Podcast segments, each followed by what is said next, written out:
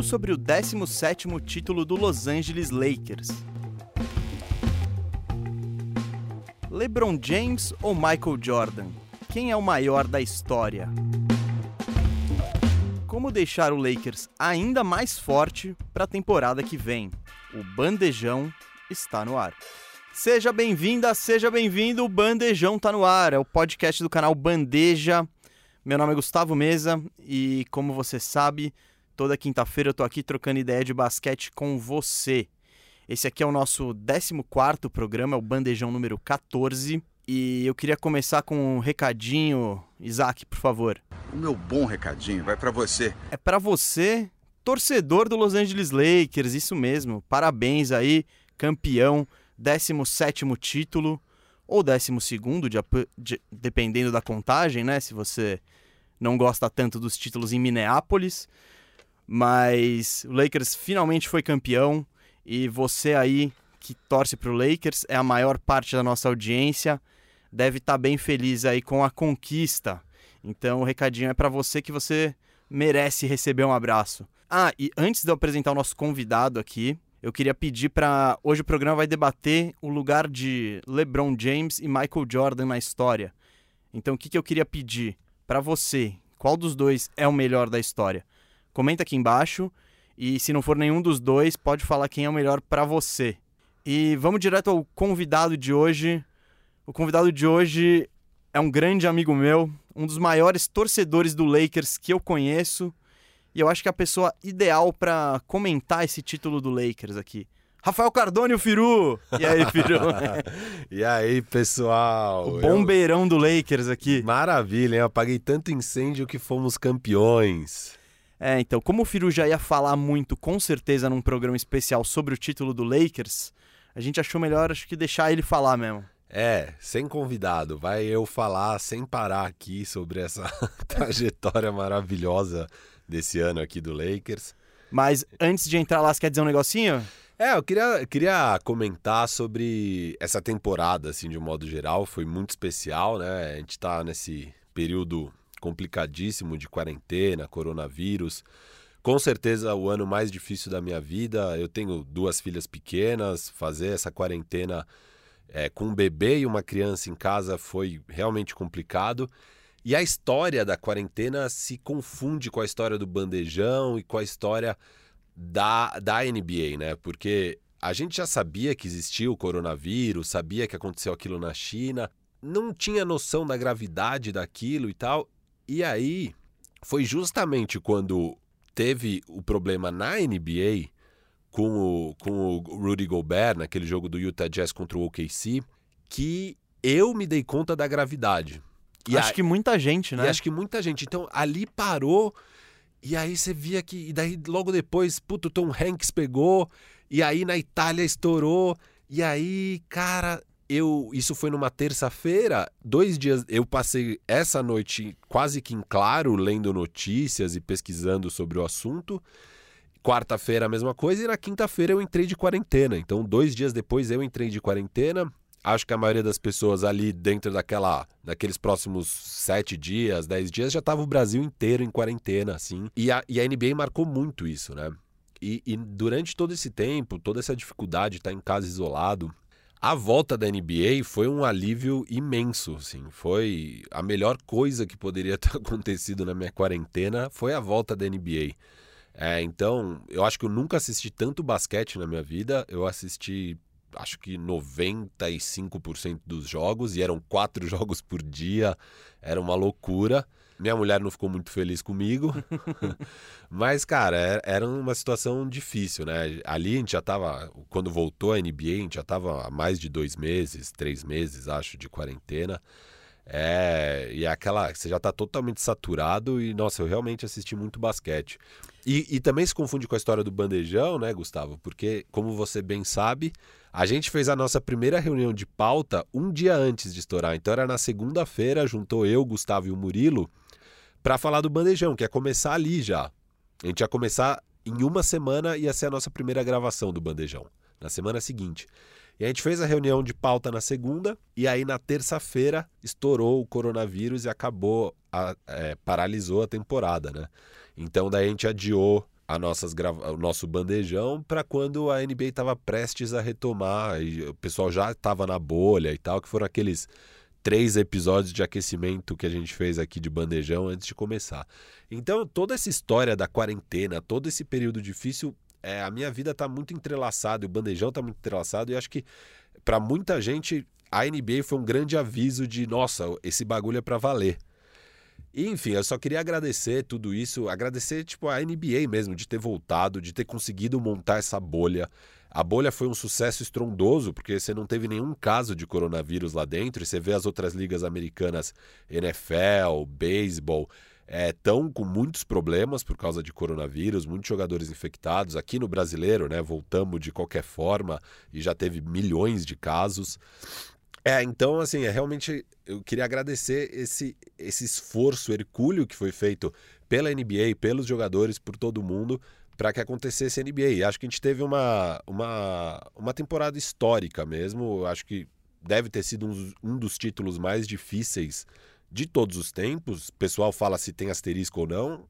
E eu concordo com o que o Mark Jackson falou no First Take. Eu acho que tem um asterisco, mas é um asterisco de esse foi o título mais difícil de todos os tempos. E é isso, eu só tô muito feliz. Eu tô muito feliz que aconteceu a NBA. O Lakers não precisava nem ser campeão, mas para coroar ainda o Lakers foi campeão. LeBron James levando o meu Lakers à glória depois de 10 anos. É, você tá feliz com o título do Lakers, mas tá triste em ter que voltar a assistir o palestra. Nossa, então, complicadíssimo, né? Agora, ainda bem que a gente já tá afrouxando um pouco a quarentena, tem algumas coisas da vida voltando um pouco ao normal. É, espero que mês que vem volte à escola da, das minhas filhas, que tá no radar isso para acontecer. São Paulo aqui, a nossa cidade, está entrando na fase verde. É, então isso é um alívio, porque, cara, assistir futebol tá muito difícil. Assim, é uma, é uma discrepância no nível do, do esporte, né? Atuado, praticado. Isso que eu gosto mais de futebol do que basquete, mas não tem como assistir o futebol brasileiro. Hoje, ah, não assim. tem, não tem. Não tem como trocar a NBA por esse Corinthians aí, que foi a escolha que eu tive diversos dias aí da reta final da NBA em todos eles eu fui com a NBA porque ah, é incomparável. Eu quase não assisto mais o meu Palmeiras, é, é, complicadíssimo, assim, porque com as filhas em casa e tal, quem, quem tem filho sabe, assim, é, é complicado, né? É uma escolha que você tem que fazer, é uma briga que você tem que que você tem que travar em casa. Que nem de, no tipo... basquete falam, é, pick your spots. É, não e... dá pra você ter tudo, você vai escolher as suas prioridades. Exato. E escolher o Palmeiras não tá fazendo muito sentido nesse momento. E, e é uma realidade que nós todos aqui paulistanos estamos compartilhando, né? Porque o São Paulo tá uma porcaria, o Corinthians é uma porcaria, o Palmeiras é uma porcaria. É, é terrível. E o futebol brasileiro como um todo uma porcaria, Não, né? tá muito ruim de assistir. Falando, complementando um pouco o que você falou disso da quarentena, concordo, acho que totalmente com tudo que você falou e a experiência, talvez não só minha, como do cara que está do outro lado aí ouvindo a gente, seja parecida. Eu piro em esportes, sempre pirei e, tipo, quando eu estou de bobeira em casa, é em, é em geral o que eu coloco, assim. Seja o futebol, seja o basquete, seja o futebol americano. E, o, e quando estourou o corona, é, acabou tudo, né? Então ficamos todos órfãos de esportes. Tanto que por isso que o Last Dance, a série do Netflix que é demais e a gente recomendou, por isso que fez tanto sucesso e tinha tanta expectativa. Eu ficava esperando semana a semana para vir dois episódios para matar essa sede de esportes. Então, quando a NBA voltou, e ela voltou ainda num cenário da gente em casa, né, das pessoas em casa, pô, foi um grande alívio. Primeiro, pra, porque tinha algo novo para se assistir, né? Pô, foi a NBA voltou. E fazer isso num ambiente de protestos sociais que eu acho super válido e fazer isso de forma segura como exemplo para a pandemia, para como lidar com a pandemia, só, só deixou ainda mais legal esse retorno assim. Então, eu sou eu sou um desses caras que consumiu um monte de NBA na, na quarentena e eu já faço isso normalmente sem estar em quarentena, principalmente quando chega aos playoffs. Esse ano então nem se fala. E vai dar um pouco de. Vai dar um pouco de saudade até a temporada do ano que vem, que já tá longe, né? E aí eu tenho pela frente essa luta contra o rebaixamento no Brasileirão, que vai deixar ainda tudo mais longe, mais devagar. Então, mas eu queria também aproveitar que o Firo fez esse elogio e agradecimento à NBA. E eu vou entrar nessa também porque foi. Eu acho que não dava para ter sido melhor a temporada dentro das condições impostas pelo mundo. Então, foi um grande êxito essa temporada da NBA. Não tem asterisco no título, com certeza. E é isso, foi demais, funcionou tudo certinho. Fizeram o melhor dentro do possível. E o Lakers é campeão, Firu. É. Eu- Eu só queria falar mais uma coisa. Manda. É, e é isso, né? Nessa era que a gente está vivendo de muitas pessoas adotando a burrice como um caminho, a negação do conhecimento. É E- só ver o que tá rolando com as vacinas agora. Exato, É. não, com tudo. E, e é um- Não, eu é- peguei o exemplo é número um, É. que a galera contra a vacina. Gente, toma vacina. A NBA basicamente foi pelo caminho do conhecimento e da ciência. Eles falaram, ah, o que funciona, viram o que fizeram, na, sei lá, na Coreia, nos lugares, na China, e falou, ah, tá, o que funciona então é testar, isolar e, enfim, e- e foi basicamente o que eles fizeram. Eles isolaram e testavam todos os E dias. fizeram um mega esquema pra isso. Pra isso, e pronto, deu certo, tá aí o resultado. Então, é assim, ótimo que eles foram pelo caminho da sabedoria e do conhecimento. Eu acho que mais, todo mundo deveria sempre tentar ir por esse caminho. Não é um caminho fácil, mas é o único caminho onde você consegue prosperar, é tentando ir pelo conhecimento. É, vamos lá, o Lakers é campeão. Lakers campeão. Bo- Eu sempre falei, todo mundo. Ah, mais do que nunca aí, a hashtag Firu tem razão. Deve Cara, tá você bombando. promovendo. Cara, eu acho.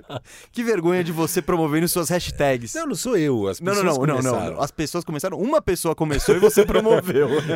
Não, mas ó. Eu, eu minha- entendo que você deve Não, ter não. ficado surpreso quando alguém É, na vida Exato. publicou do nada um filho Não, tem bonito, razão. Foi bonito. É, obrigado pra você, seguidor, que postou essa hashtag um Você não Twitter. sabe como você mexeu com o ego do Firu. Foi legal. Não, mas ó, em minha defesa aqui, eu, eu também divulgo a hashtag Firu com meu sabão. que aí quando eu Você divulga besteira- menos, né? Ah, é que eu falo menos besteira do que acertos, mas ok.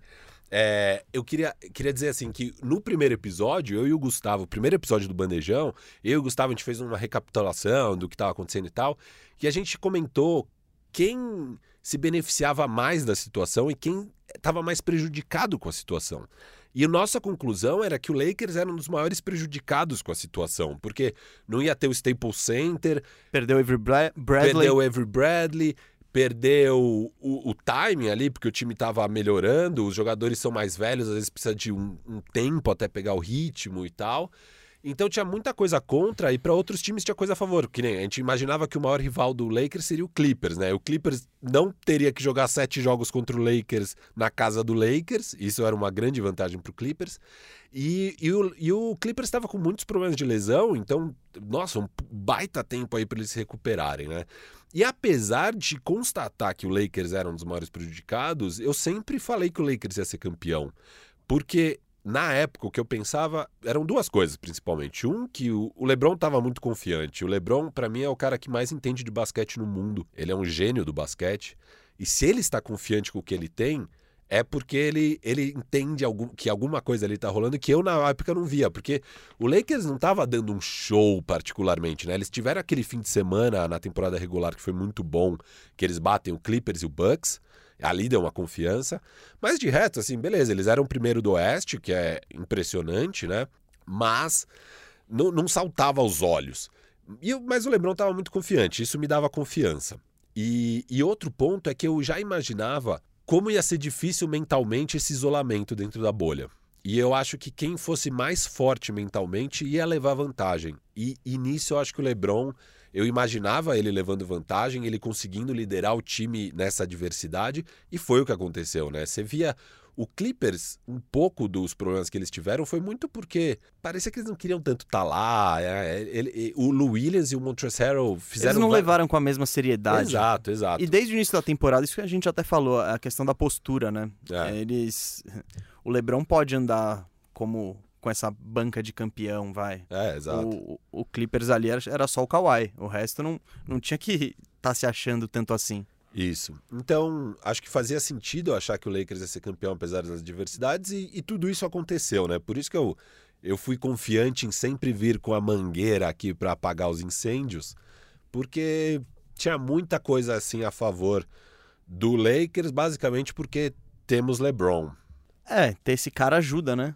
Ajuda um pouco qualquer time do mundo. E foi um título, assim, tranquilo, né? O Lakers, se for pensar, passou o carro. Ele, ele foi 16-5, que é uma das melhores pós-temporadas. Assim. Sim, relembrando aqui que é um programa que vai entrar para a história com os arquivos, o Lakers foi campeão como? Na primeira rodada, 4 a 1 em cima do Portland Trail Blazers, na segunda rodada, 4 a 1 em cima do Houston Rockets, na terceira rodada, na final de conferência, 4 a 1 em cima do Denver Nuggets e teve a final contra o Miami que terminou 4 a 2. O Lakers fechou o título em seis jogos.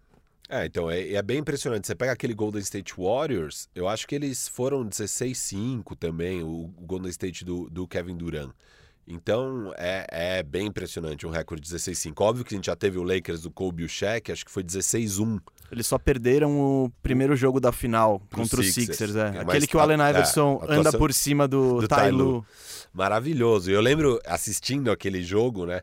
Aquela primeira derrota, você fala, nossa, ferrou, a gente não vai ter uma resposta pro Iverson e tal, mas tivemos uma resposta. É, bom, aquele time tinha resposta para tudo, né? É, exato. Mas ali preocupou, né? Aquela primeira derrota, mas, enfim, foi tranquilo. É, quase a perfeição, né? Nenhum time tem um recorde de 16-0 na pós-temporada. Aquele Lakers chegou perto. Mas um recorde de 16-5 é, assim, uma das grandes campanhas de pós-temporada da história. Não, o Lakers ele não tomou sustos, né? Curiosamente, eu acho que todo bandejão que a gente gravou foi depois de uma derrota do Lakers. Foi depois do jogo. Com certeza a gente gravou depois do jogo 1 contra o Portland e depois do jogo 1 contra o Houston. Sim. Que foram as derrotas que. É isso, que o bombeirão aqui entrou em ação. Mas eu acho que, falando um pouco desse título do Lakers, é a coroação do LeBron James, óbvio, evidentemente. Daqui a pouco a gente vai mergulhar mais na, na carreira do LeBron e como esse jogador é incrível mas também a coroação do Anthony Davis, né? Que mostra o trabalho do Anthony Davis no ataque e na defesa foi impressionante. Foi tão impressionante que o Lakers, com um elenco totalmente meia boca em volta dos, das duas estrelas, conseguiu passar sem dificuldades pela, pela pós-temporada. Claro, eu acho que o Lakers deu muita sorte nos matchups, mas não é culpa do Lakers se o Clippers não chega. É? O Lakers não escolhe os duelos. Eu acho que nas primeiras, principalmente no Oeste, eu acho que os cruzamentos foram muito favoráveis. Uh, times que, que não teriam tanta. que seria difícil encarar o Lakers. Por exemplo, o Portland é um time sem alas. Uh, o Houston tem claramente o problema do tamanho. O, o Denver eu acho que é mais questão da defesa.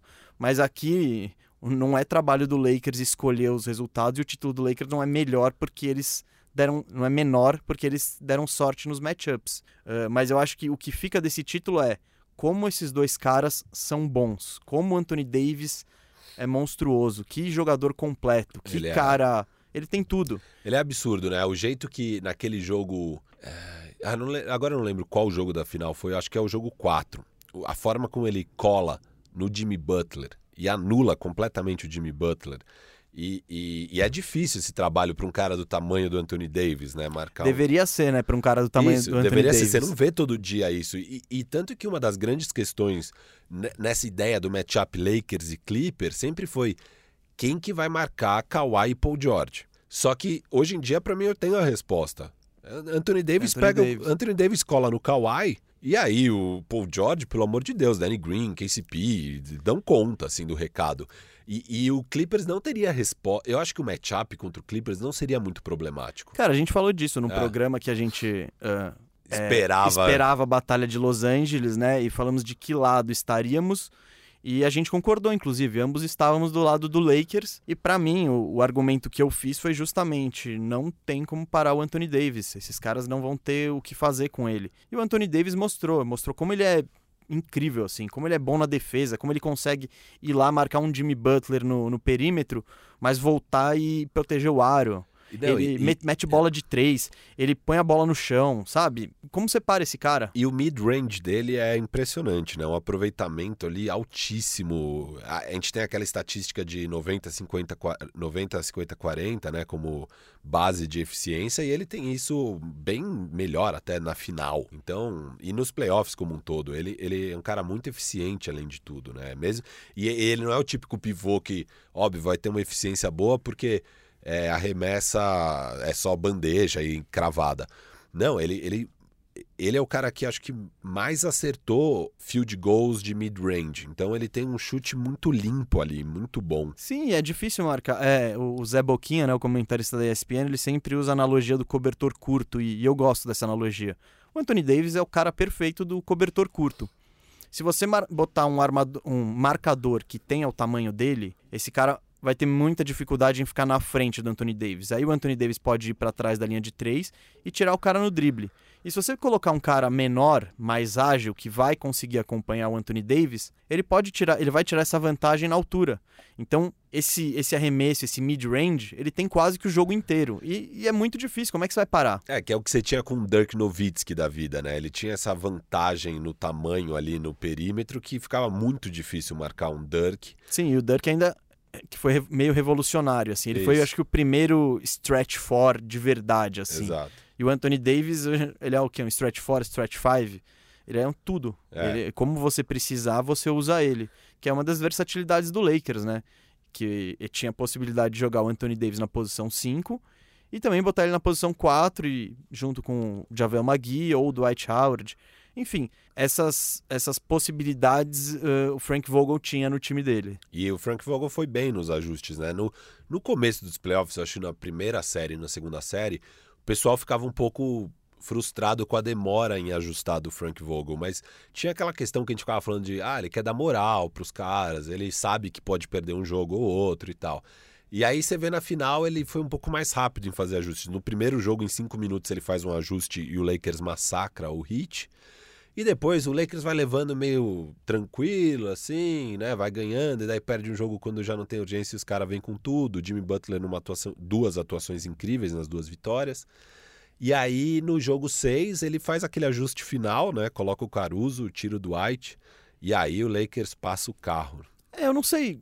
Não dá, eu acho que não dá pra você colocar, tipo, a vitória, falar, o Lakers voou porque o Caruso entrou de titular. Eu acho que não é, não é, chega não, a ser tão ele, determinante. Eu acho bem. que era mais determinante, caiu, começou a cair a bola de todo mundo, sabe? Que. É, eles ganharam na defesa, né? O jogo 6, assim, aquele sim, massacre foi na defesa, sim, de sim, dar uma pressão. Defesa e, mas Sim, mas estava todo mundo metendo bola. E eu acho que a defesa ajuda claro, isso, porque claro. você sabe que. Você, sai com fica... o ataque mais limpo. É, você, você fica com uma confiança muito alta. E o tipo adversário tipo... não consegue se planejar, se montar para defender. Então, claro, o Lakers, o ponto forte coletivo do Lakers é defesa e transição. Isso não. Uh, ele, ele tá longe de ser um time brilhante de meia quadra, longe assim no ataque. Só que uh, tudo que falta, por exemplo, tudo que sobra no hit de movimentação, de jogo coletivo, o ataque do Lakers não tem isso. Mas o ataque do Lakers tem LeBron James e Anthony Davis. O LeBron James, ele sozinho ele consegue fazer o ataque fluir. Ele consegue ir atrás dos pontos, ele consegue envolver as pessoas, ele, ele, ele é genial. E o Anthony Davis é esse par perfeito, né? Que não podemos imaginar alguém melhor para jogar com o LeBron na questão de características do que o Anthony Davis. Então, pode falar. É, não, e é isso, né? É incrível. É mais uma vez o LeBron James chegando numa franquia destroçada e em dois anos colocando ela num título. Não, pera, assim. pera, pera, pera, pera. Agora, agora que você já começou a, a parte da franquia destroçada, eu vou voltar uma tecla que voltei no bandejão passado. Gostaria de saber se o senhor tem algo a dizer para Kentavious Caldwell Pope e para Rob Pelinka. Olha. Porque eu depois eu vou. Tem réplica. Eu quero falar uma coisa sobre o Pel... Pelinka não montou o melhor dos times. Qual era a minha maior crítica ao Pelinka? Ele ficou naquela espera pelo Kawhi. Eu nunca teria feito isso, até porque eu não queria o Kawhi no time, assim. Não, porque... você não queria na, no ponto de vista de torcedor e diamante do basquete. Isso, isso. Você, no ponto de vista, tem um time. Ah, não, não, não. Que o time seria melhor, eu não tenho a menor dúvida, mas eu não. Eu, é, qual é a graça de ganhar assim, sabe? Sim, mas é que a franquia quer sempre, que, não, não, sempre não. ser eu campeã. Entendo, eu entendo o Pelinka querer, mas eu não queria como torcedor. E eu não achava que o Kawhi faria isso. Eu não achava que o Kawhi ia.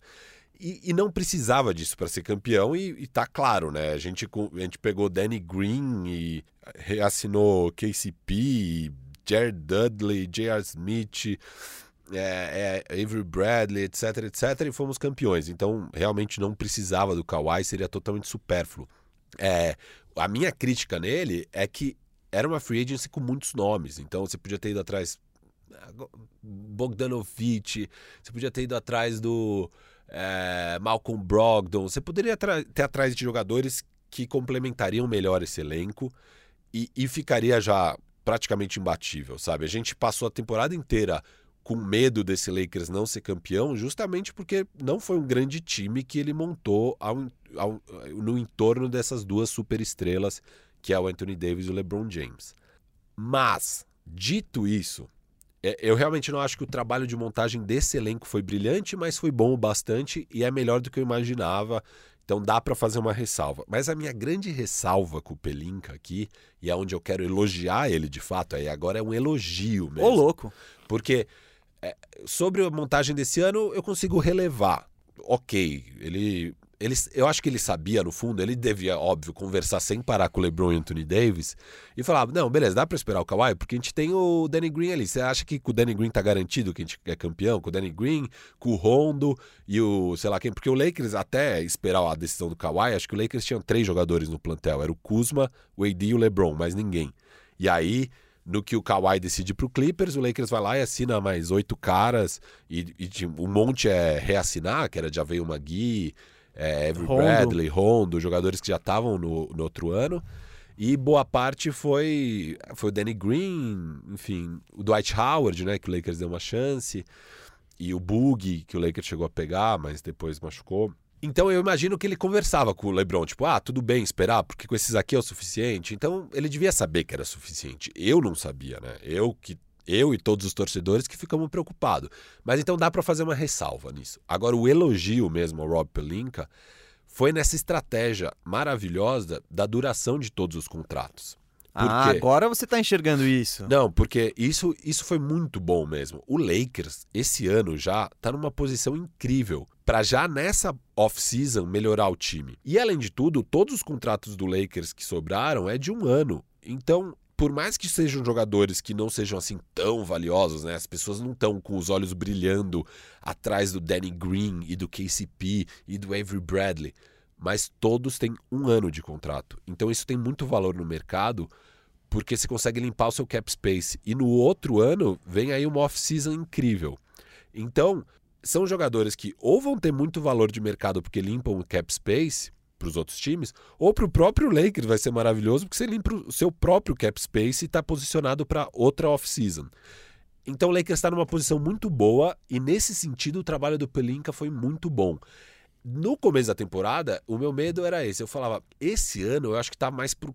Quando começou a temporada, né? A gente não gravava ainda o bandejão, mas naquela época eu estava achando que era mais pro Clippers, né? Porque a gente tinha essa noção que o Kawhi é um plug and play, porque foi o que aconteceu em Toronto, né? Você plugou o Kawhi em Toronto e jogou muito e deu tudo certo. E você falava, ah, o Clippers manteve a base, né? Tá lá já o Patrick Beverly, Lou Williams, Montrezl Harrell. Você vai plugar o Kawhi e o Paul George, que são jogadores fáceis de plugar e vai dar tudo certo. E o Lakers ainda tinha que montar, tinha que ajustar o jogo do LeBron com o Anthony Davis e todas as peças ao redor. Era um trabalho que em tese daria mais trabalho para chegar num, num estágio ótimo. E, e, o que eu imaginava era, o primeiro ano talvez não dê para ganhar, mas daí. E, e, o Lakers tinha pouca flexibilidade para no meio da temporada arrumar o time, né? Foi incrível que a gente conseguiu pegar o Markif Morris, por exemplo. Foi uma sorte danada que o Detroit deu waiver. Ah, mas isso sempre rola. Sempre rola um waiverzinho para esses times grandes na é. pegada do Lakers com LeBron e Anthony Davis. Rola, só que o Lakers tinha pouca flexibilidade para ativamente tentar alguma soluçãozinha, um coelho da cartola. E esse era um dos grandes problemas para essa temporada. E na seguinte já não teria. Então, a minha expectativa era, talvez não vai dar essa temporada, mas com ajustes e mais um ano de LeBron e Anthony Davis, eu acho que no outro ano a gente seria favorito. E a gente foi campeão, e agora para esse ano a gente é favorito totalmente, assim. É, eu acho que olhando para a temporada seguinte, quem eu realmente vejo como uma preocupação e, o, e o, o, o verdadeiro desafiante do Lakers é o Golden State Warriors, que é um time que já é campeão, já tem uma base totalmente sólida e está numa posição muito boa para melhorar o time e ficar um time fortíssimo para brigar com o Lakers, assim. É, eu vou, antes de apontar os favoritos, né? Vamos esperar terminar essa off-season, os times estarem um pouquinho mais perto, é, né? Eu, eu gostaria eu quero ver de o que o Golden programa... State vai, vai fazer, quero ver o que o Clippers vai fazer, quero ver o que o Lakers vai fazer também. Eu acho que não vale entrar agora no programa de hoje nisso, porque a gente tem outros assuntos para tratar, mas acho que talvez num programa seguinte a gente poderia falar de que times a gente já vê com as coisas encaixadas pra trabalhar bem off-season e chegar como favorito, entendeu? E daí, óbvio, a gente vai ter que reanalisar antes da temporada começar, quando os times já tiverem feito os picks do draft. Sim, a gente precisa, a gente vai É. primeiro opinar, que é o que a gente já tá fazendo, inclusive, com o Arrumando a Casa, e a gente vai fazer com o Lakers daqui a pouco. Isso. Mas depois, de- primeiro a gente tá opinando o que, que devem fazer. Depois, quando tudo for feito, diremos foi legal ou não foi é, legal. exato, porque o que a gente vê, ah, o Golden State tem aquela base incrível e tem é, assets incríveis para conseguir trocar e trazer mais um jogador bom. Agora, eles podem errar tudo, eles podem fazer coisas erradas, mas nesse momento eu vejo eles muito bem posicionados. Sim, sim. Por isso que eu não, não, não quero cravar ainda, mas claro que eu vejo o Golden State voltando com tudo, porque eles estão muito bem posicionados. Voltando ao Pelinka, pra gente não deixar esse assunto morrer. E, e você pediu para eu falar do KCP também. Não, não, não, calma. Agora eu falar do Pelinka, bom. depois você fala. do- eu já emendo no KCP. Tá, e aí eu falo. Não, eu queria dizer que você foi sempre muito crítico em relação ao Pelinka. Nossa audiência, inclusive, gosta quando você usava. Gostou quando você usou o termo porcaria pra se referir a ele. Eu lembro do senhor cornetando a troca do Anthony Davis, não pelo Anthony Davis, mas falando, demos demais, demos demais pelo Anthony Davis, demos demais pelo Anthony Davis. Enfim, eu acho que valeu esse, esse momento desculpa Pelinka, porque é isso que você falou agora no seu, no seu pedido de desculpas. Ele montou um elenco, bom, pode ter os buracos, pode ser esquisito, mas ele não fez loucura. Ele deixou o time muito bem posicionado para a próxima temporada e principalmente para outra. Então eu acho que ele merece um elogiozinho aqui uma, um- e esse pedido de desculpas que já rolou muito humildemente do Firu. O segundo pedido de desculpas, eu acho que merece ser feito pro KCP. Você e também a Sabrina, do NBA das Minas, que agora está em algum lugar da Europa. Um abraço pra Sabrina, feliz campeã com o Lakers. Detonaram o KCP todo ano, toda, todo dia era corneta, era KCP, era KCP. E dava moral pro Playoff Rondo, dava moral pra Caruso, quando o KCP foi o terceiro melhor jogador do Lakers nesses playoffs, nessas finais e nessa campanha. Então eu acho que vale um. Ele foi o segundo cestinha, o terceiro cestinha do time. Não, não, não foi segundo, não, fica tranquilo, não precisa melhor que essa cara. O terceiro em números, 38% de arremesso de 3, 0,7 turnover. Segundo melhor do time em lances livres. Eu acho que KCP merece também um pedido de desculpa, tô errado? Não, não, merece, sem dúvida. Eu não sou um fã do KCP, eu sempre critiquei ele, nunca gostei dele. Ele teve aí uma fase, acho que lá pra fevereiro, que ele tava jogando bem, mas eu nunca gostei dele, assim, nunca confiei. Eu sempre achei que na hora H ele ia ser um desastre e não foi. Ele jogou bem mesmo, foi bom. Ele teve uns dois jogos muito grandes nessa final. Eu, eu não sei se ele é claramente o terceiro, sabe? Melhor jogador dessa campanha do Lakers. Eu acho que o Ron. Claramente não, É. ninguém é.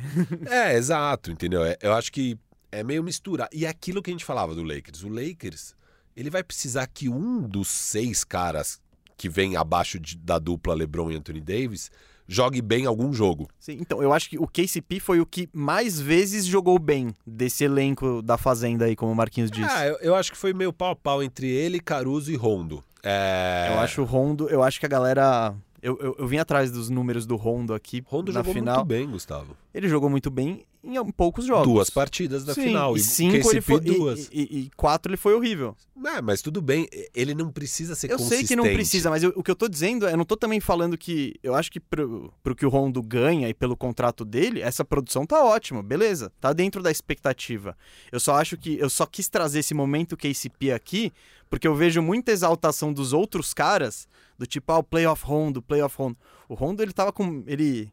Em quatro jogos da final, ele chutou menos de 30% de quadra. Então, eu acho que a galera. Aí o Caruso, é aquela coisa, né? Ele dá uma. Ele rouba uma bola, dá uma enterrada, pronto, já tá em todo lugar, porque ele é esse carisma todo. E o KCP não tem esse, esse carisma, esse marketing, então eu tô aqui defendendo o KCP. Não, o KCP jogou muito bem mesmo. Sobre Playoff Rondo, eu falei que eu acreditava nele, né? E você riu, todo mundo sabe. É, ele de fato existe. Aconteceu novamente. E, e o que eu queria comentar é que ele foi pro programa First Take agora, depois do título.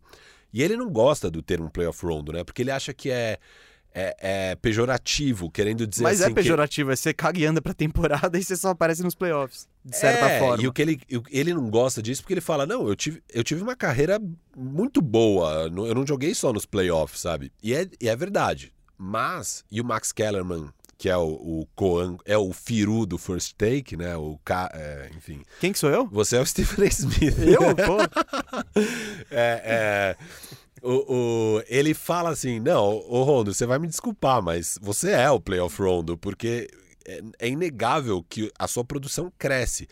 E aí o Max te- te- explicou o porquê que ele acha que isso acontece e o Rondo concordou. No fim das contas, o que acontece? Né? Nos playoffs, você estuda muito o adversário. Na temporada regular, você não tem tempo, porque você acabou de jogar com um time, você vai jogar contra outro, não dá tempo de você ver o filme, entender direitinho como aquele time joga e se adaptar. Você- cada um joga no seu estilo e alguns jogos vai dar bom, outros jogos vai dar ruim. Nos playoffs, não é cada um jogando no seu estilo.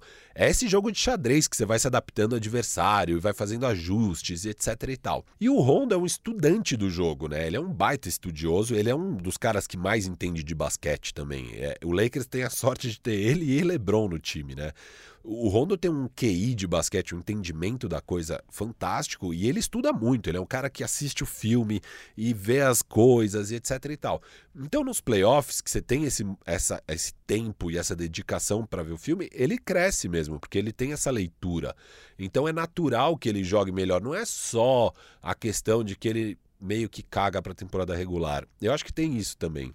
Mas tem muito dessa capacidade dele de entender e ler o jogo, e os playoffs é o momento em que proporciona isso para os jogadores. e os playoffs também é um momento que motiva mais, né? exato, exato. Isso também tem. Mas daí ele acabou concordando. Ele cedeu e falou: não, tudo bem, então pode me chamar de playoff rondo. Ah, é? Ele, É. Ele, ele entregou. Ele liberou. Então podemos chamar o Rondo de playoff Rondo. E. Fantasioso ou não, Ah, não, não é fantasioso. Gustavo, você eu tô tá brincando. Não, não, não, não, não, tô, Eu não tô brincando na realidade. Eu acho que, eu acho que o Rondo foi desculpa pro Rondo. Não, cara, eu acho que foi Se eu devo ao KCP, você deve ao não, Rondo. não, eu não chamei o Rondo de porcaria em nenhum programa aqui. Você deu risada quando eu falei que eu acreditava que ele pudesse ser útil. Não, não, não. Não que ele pudesse ser útil. Eu, eu não acreditava que ele fosse playoff Rondo, a estrela que surge nos playoffs. Eu acho que ele, ele entregou que nem o resto do, do elenco dos Lakers, sabe? Ele foi irregular. Simplesmente Sim, sim. assim. E era o que eu esperava. Eu, eu, não achei, eu achei que algum jogo ele pudesse. Claro, ele é inteligente, ele sabe jogar. Só que ele não tem esse arremesso, ele é inconstante. E eu acho que isso de fato rolou. E claro, rola essa. A mídia e quem é o terceiro e, e procurando histórias. E, claro, o Rondo ele encaixa perfeitamente nessa história. Ele é o primeiro campeão por, por Lakers e Celtics na história. Então, ele é um personagem interessante. Por sinal, por conta disso, e, e aqui é um assunto interessante, é, o LeBron, né, quando ganha o título, ele fala put some respect on my name. Então, é basicamente falar, me respeita aí, mano. E, e- muita gente interpretou isso como, ah, é o debate é, do GOAT, né, entre ele e o MJ. E as pessoas desprezam demais ele. E não é bem isso, né? O Jared Dudley estava agora no programa do The Ringer com o Bill Simmons, que é o seu ídolo aí do basquete. Não, Ele nem joga basquete. Não, ídolo. Tô da- brincando. da ele é um imprensa. jornalista que eu acho ele de fato muito bom. É. Não, e ele é bom mesmo. Ele tá numa fase um pouco mais complicada aí. Por quê? Ah, esses caras que ficam um pouco mais velhos, ranzins aí, daí começa a virar muito personagem, sabe? Ele, ele tá um pouco personagem, aquele torcedor do Boston que meio nega os fatos. E essa narrativa, Pessoal, inclusive... pessoal, espera o Firu em 10 anos. Vamos ver. Exato. E, e essa narrativa aí que você falou no começo do programa de, ah, será que é 12, 17? Isso aí só estão falando agora porque o Lakers finalmente empatou com o Celtics. Nunca existiu esse debate na história. Agora os torcedores do Celtics estão desesperados porque, sei lá, nos últimos 40 anos ganharam só três títulos, quatro títulos, sei lá. E o Lakers ganhou 12 e finalmente empatou com o Boston. E agora estão criando essa polêmica aí de Mi- Minneapolis. Mas óbvio que são 17. Olha, não, eu só trouxe isso porque tem times que não, não pegam os títulos das cidades antigas. Tem? Tem o, o OKC Thunder, por exemplo. Ele veio do Seattle Supersonics. Ah, Supersonics mas têm o um nome time... da franquia mudou. Não é o Não. KC Sonics. Não, tudo bem, tudo bem. Mas tô falando, a mudança de cidade rola isso às vezes. A galera deixa. Ah, tipo... É o- que eu acho que às vezes você compra a franquia e troca o nome e tal, daí não, Não, faz eu sentido. entendo. O Lakers tá contando isso desde sempre. Eu não tô... Mas, por exemplo, o George Mikan, Não que tá era- no, re- no ele não tá com a, é, né? não tá com a camisa dele. Que o Mikan, ele foi o... O cara o dos cara- títulos do Minneapolis. O cara da NBA, nos É. primeiros anos da NBA, e foi o cara dos títulos do Minneapolis, mas o Lakers não aposentou a camisa dele. Não tem lá no Staples Center, você procurar o número do Mikan, Então É, tem algo mas esse esquisito. debate de ah, que título não vale. Tem, tem aquele debate de é. ah, mas e aqueles títulos quando a liga era meio amadora do Boston? Enfim, sempre foi a convenção, esse número de títulos não é agora porque o porque o Lakers finalmente empatou que a gente vai começar a questionar, sabe? Não, eu acho. É. Isso aí foi mais uma brincadeira e uma provocação. Eu também acho que é uma discussão que, inclusive, já. Acho que a gente gastou mais minutos do que deveria. Exato. E, e o Bill Simmons, então, ele, ele continua. Eu, eu ainda acho interessante. Ele é um cara que entende de basquete quando ele quer falar sério, né? E, e- e- mas enfim, o Jared Dudley estava no programa e explicou um pouco o que, que o LeBron estava sentindo com essa história de, é, enfim, da revenge season e de falar me dê respeito, né, na hora que ganha o título. E não tem muito a ver com o Jordan, na verdade. Isso aí tem a ver com tudo que aconteceu nesse último ano, que o Lakers basicamente era um time que no primeiro ano do LeBron, no Lakers, com aquele bando de moleque meio porcaria, como gostam que eu falo, é, o Lakers estava em quarto na Conferência Oeste e ganha do Golden State Warriors no Natal e o Lakers se machuca naquele jogo. O Lakers, o LeBron, Christmas Rondo? o LeBron, se- é, teve o Christmas Rondo naquele jogo. E o LeBron se machuca naquele jogo e depois também o Lonzo se machuca e o Lakers, por causa das lesões, cai e não consegue pegar playoffs. E aí a pessoal fala que é o washed up king, né, que ele já passou, já não tá mais no auge, que ele agora é um jogador que não, não tá no top da liga, e o Kawhi ganha aquele título no Toronto e começam a falar que o Kawhi é melhor que o LeBron. E é isso que o LeBron achou ruim de verdade, assim. E ele fala, meu, me respeita, sabe? Porque é isso, não tá no mesmo patamar. O, o Kawhi não senta na mesa do LeBron. E, e- e é muito isso que ele estava falando, de, de me respeita. E sobre o Kawhi, uma coisa que eu acho engraçado agora que você falou do Rondo. Do Rondo. Sobre Cara, o Kawhi? não, não, vai. não. É, é só um comentário que é muito engraçado, né? Porque o pessoal. É aquilo que eu falo. O pessoal tava na- com a narrativa de que se o Kawhi ganhou o terceiro MVP pelo terceiro time, ele já estaria no debate de GOAT com o LeBron. E, e, tipo, não. Gente, não, nunca estaria. E isso não aconteceu. E então agora a distância aumentou mais ainda. Mas sobre ser um Hall of Famer. O site Basketball Reference, que você gosta muito, eu também, acho que todo mundo que acompanha mais a parte de números da NBA é, respeita o trabalho deles, eles têm um índice de probabilidade do jogador virar um Hall of Famer. Hall of Fame é o, o, o Hall da Fama, né? É, é, é o- Enfim, É o Hall da Fama. É tipo, vai, um museu onde estão. que reverencia as grandes figuras do basquete. isso. É onde o Oscar Schmidt entrou em É, a gente 2013. falou disso, 2013, é. é. A gente falou disso quando o Felipe, filho dele, veio aqui. Bandejão número 2. E é uma das maiores glórias para qualquer jogador de basquete, né? E a probabilidade do Kawhi virar um, um Hall da Fama hoje é menor do que a do Rondo. Isso é muito interessante. Tá, tá bom, isso. Você trouxe o Kawhi pra falar. Não. Você trouxe o É Kawhi, você deu uma do Rondo. volta Então, é gigante falando do pra Rondo. chegar nisso. É que você tava falando do Rondo Tá bom, não, o Rondo. eu ser tô- eu- campeão pelo Lakers e pelo Sim, eu Boston. tô- é, Cara, o passado do Rondo, eu não tô descredenciando nem nada. eu- O Rondo chegou a ser o melhor jogador daquele Boston Celtics nos anos finais do Big Four. Ele era o melhor do Celtics, com os caras mais veteranos. Então, eu não tô dizendo que o Rondo, o Rondo é um jogador ruim, foi um jogador ruim. Pelo contrário, eu só gostei muito dessa sua volta que você trouxe o Kawhi pra dizer justamente isso. Kawhi... Eu achei curioso, eu queria trazer aqui para as pessoas. Bom, já que o Firu puxou esse tema de. Não, não, não, não, de Kawhi, vamos falar de Gold. Não, não é, É, isso. de Hall da Fama. Já que o Firu. Bom, bom, vamos, vamos dar uma guinada aqui. Já que o Firu puxou esse tema de Hall da Fama. Não, a gente vai fazer os dois. Vai ser rapidinho, mas vamos fazer os dois. Nós vamos focar mesmo nas duas primeiras posições que acho que concordamos. Que eu e você concordamos que Michael Jordan e LeBron James são os dois melhores da história. Mas talvez a gente vá divergir um pouquinho no topo, é isso, Firu? Acho que sim, né? Eu já acho que o LeBron é o maior de todos os tempos, o melhor jogador de basquete que já existiu. Então, então estamos divergindo no topo. Exato. E o Jordan é o segundo. É... Eu acho que existe o debate totalmente. Pra mim, esse debate já existe há muitos anos. As pessoas negavam, falavam, não, não existe o debate, mas agora tá todo mundo debatendo, então acho que existe o debate, né? Até pelo gancho do título. É, exato. E, e eu acho que, ok, eu, eu respeito quem acha que o Jordan é melhor. Eu acho que é isso, existe o debate. O meu ponto que eu quero lançar, acho que talvez uma braba, é que eu nunca gostei muito de fazer esse debate porque a carreira do LeBron ainda tá rolando.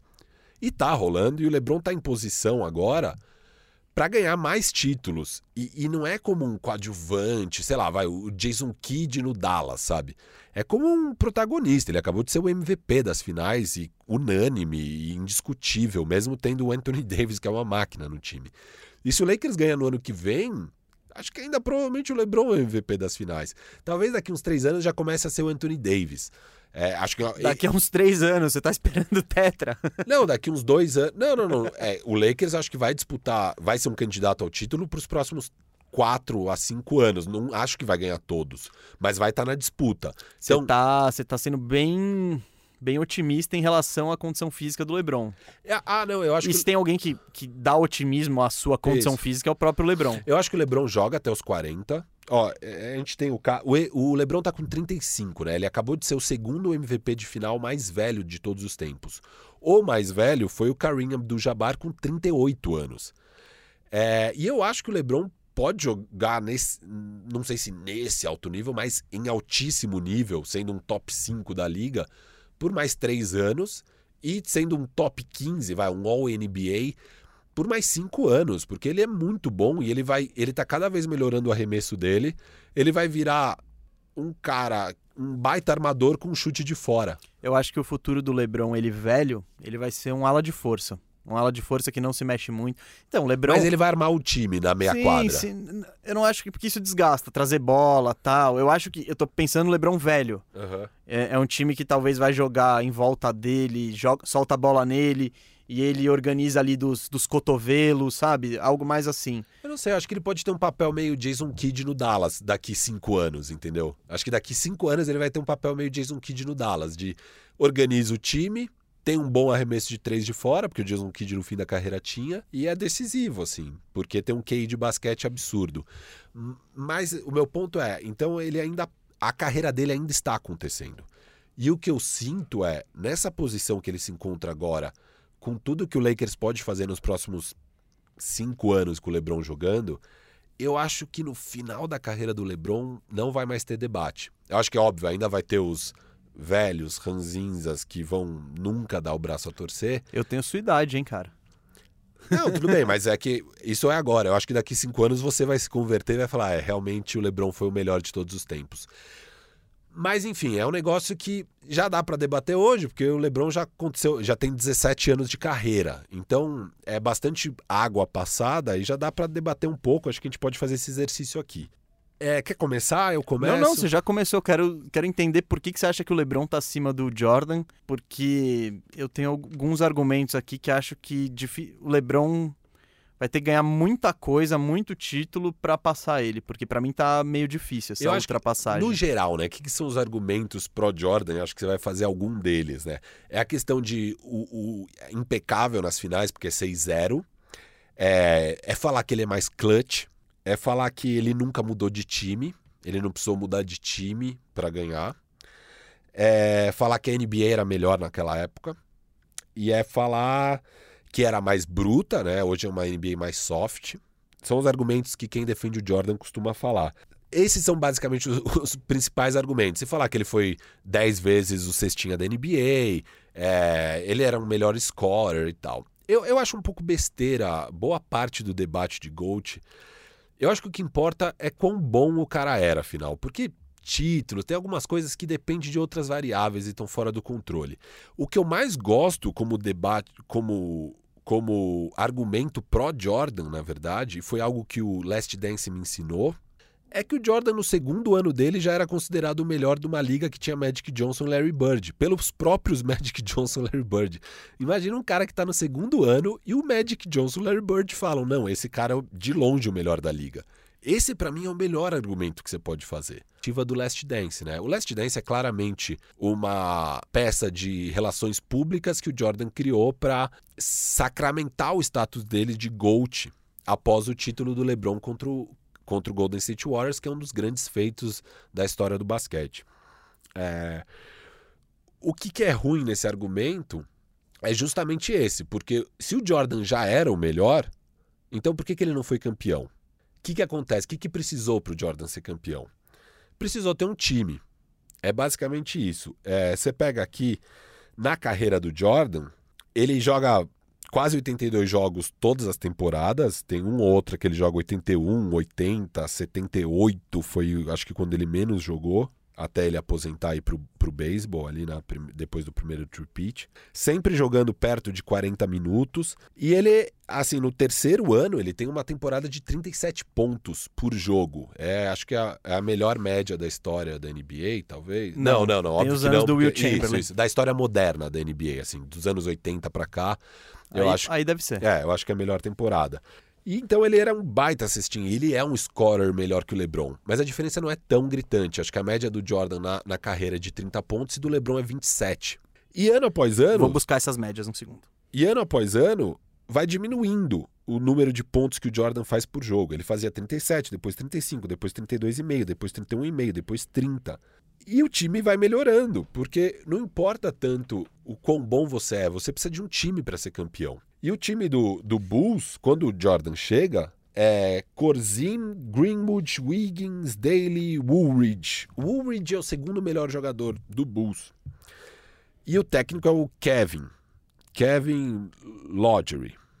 Aí depois troca para o Steven Albeck nessa, nessa segunda temporada do Jordan. E na terceira temporada chega o Doug Collins. E é quando o Jordan vai para 37 pontos. E o Jordan amava o Doug Collins, não queria nunca que trocasse o Doug Collins consegue levar o Bulls para a final de conferência. E aí troca pelo Phil Jackson e o Jordan acha uma decisão estúpida do Jerry Krause. A gente viu no documentário, ele é totalmente contrário, mas o Jerry Krause estava certo e o Phil Jackson consegue levar esse time para um patamar de playoffs. Como que Phil Jackson eleva?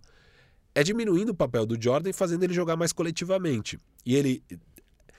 O que, que deu certo aí pro, pro, pro Bulls nisso? Dois anos antes, na quarta temporada do, do Jordan, quando ele finalmente passa do primeiro round dos playoffs, eles pegam o Pippen. Só que o Pippen ainda está no primeiro ano dele. E o segundo melhor jogador do Bulls ali era o Charles Oakley. O terceiro melhor o Sam Vincent, o quarto melhor o Corzine, o Pippen ainda é o quinto melhor. Que, que precisa para o Bulls conseguir chegar numa final de conferência? Com o Doug Collins no ano seguinte. Eles pegam o Horace Grant, que é um baita de um big ali, um baita defensor. E o Pippen vai melhorando, ele vai desenvolvendo como jogador. Aí, já nesse ano, o Pippen é o terceiro melhor jogador. E o Horace Grant é o segundo melhor jogador. E eles vão para a final de conferência. No ano seguinte, já com o Phil Jackson, o Pippen virou um All-Star. É o primeiro ano que o Pippen vira um All-Star. O Pippen é o segundo melhor jogador do Bulls. Horace Grant é o terceiro.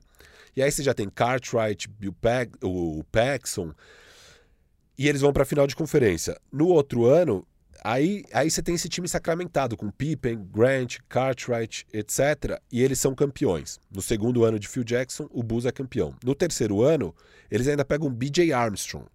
E o BJ Armstrong passa a ser o quarto melhor. Então o Cartwright passa a ser o quinto melhor do Bulls. Então, é, é assim, esse time do Bulls era um timaço. Nossa, tá viajando. Eu tô viajando que o time acho. do Bulls é um massa. Cara... Deixa eu dar um exemplo aqui, só falar uma coisa. Então eles fazem o tripit. Ganham três títulos.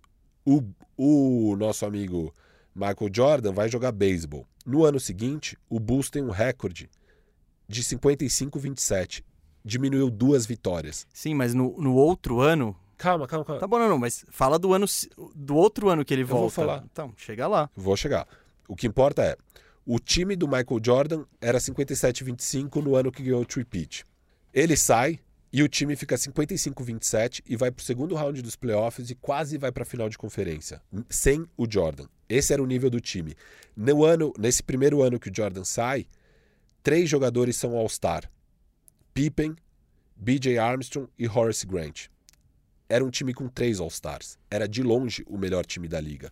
É assim que você é campeão com o melhor time, ou com o segundo melhor e tem um desempenho muito forte, ou top 3 e um desempenho muito forte. Você não é campeão com um time porcaria. E o Jordan falha em reconhecer isso. E o Last Dance cria essa narrativa que é o Jordan que ganha título. E na verdade quem ganha título é a franquia, é o trabalho fantástico de Jerry Krause. Nesse ano ou outro, o ano que ele volta, o time já piorou muito. Não tem mais o Horace Grant. O, o time é Pippen, Kukoc, BJ Armstrong e Kerr são os melhores. Você não tem uma proteção no garrafão. O, eu já falei disso aqui. O Bulls toma aquele pau do, do, do, do seu Orlando Magic porque eles não têm garrafão. E aí o que acontece para outra temporada? Eles pegam o Rodman, Rodman vira o terceiro melhor jogador. Com o Kukoc Longley como quarto e quinto. E de novo você tem um timaço. E aí é, é o melhor time de todos os tempos, que faz a temporada 72-10 e é campeão, porque teve o Warriors de 73 que não é campeão, né? De 73 vitórias. É o time com a melhor campanha de todos os tempos. Não, não digo que é o melhor time de todos os tempos, porque para mim é o Golden State Warriors do Kevin Durant. Mas é um dos melhores times de todos os tempos, e daí ele ganha mais um tripit. Então, assim, eu acho que focar o debate nesse, ah, o Jordan é 6-0, para mim é uma boba bobagem completa.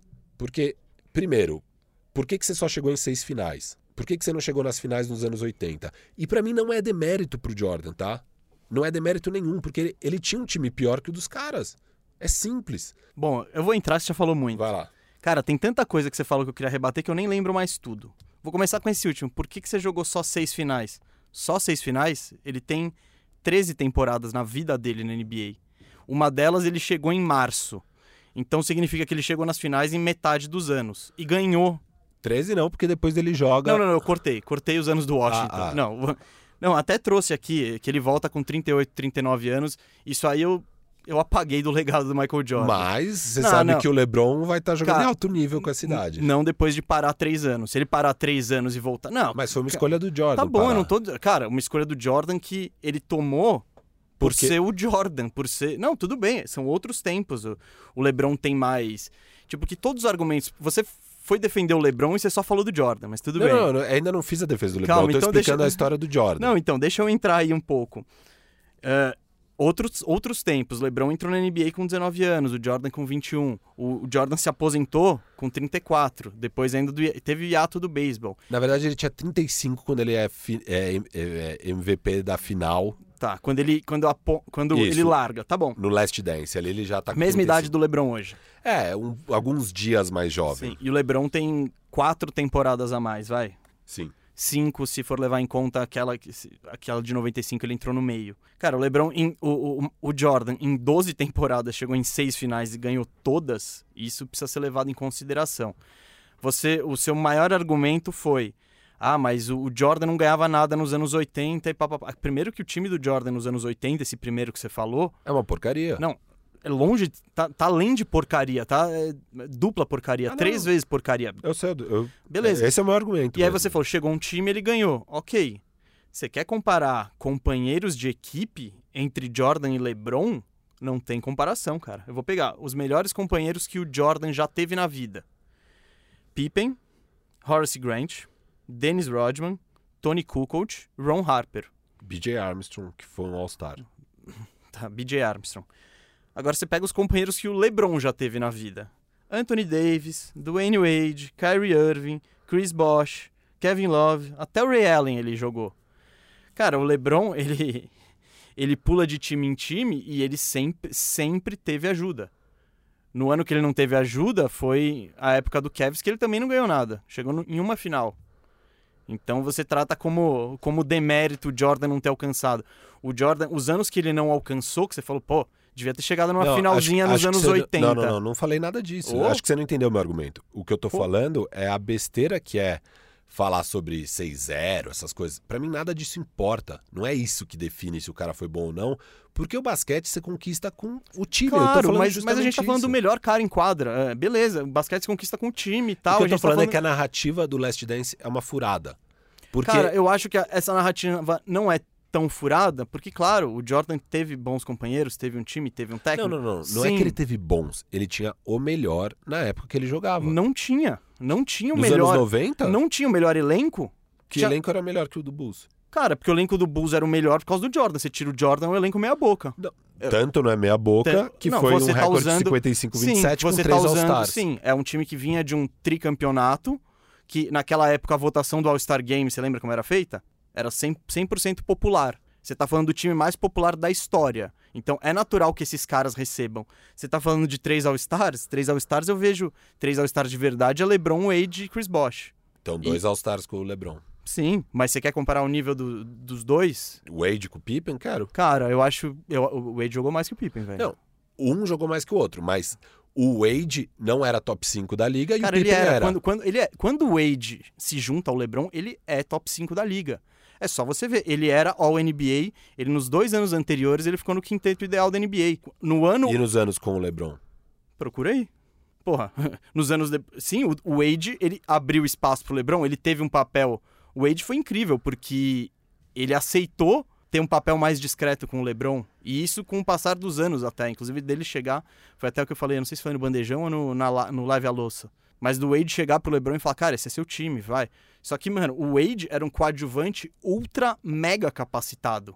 E o, o Wade foi MVP das finais, o Wade foi o melhor jogador em um time campeão. Isso o Pippen nunca foi. Beleza, então vamos falar Não, de time. Beleza. Calma, beleza. calma, você tá falando de time, que o LeBron sempre teve timaços. Eu vou dar alguns argumentos aqui. O Cavs, na temporada antes de pegar o, o LeBron, era um time 17-65. É, e por isso que eles conseguiram o primeiro pick do draft. O time era a base era Glauskas, Gooden e McKinnis.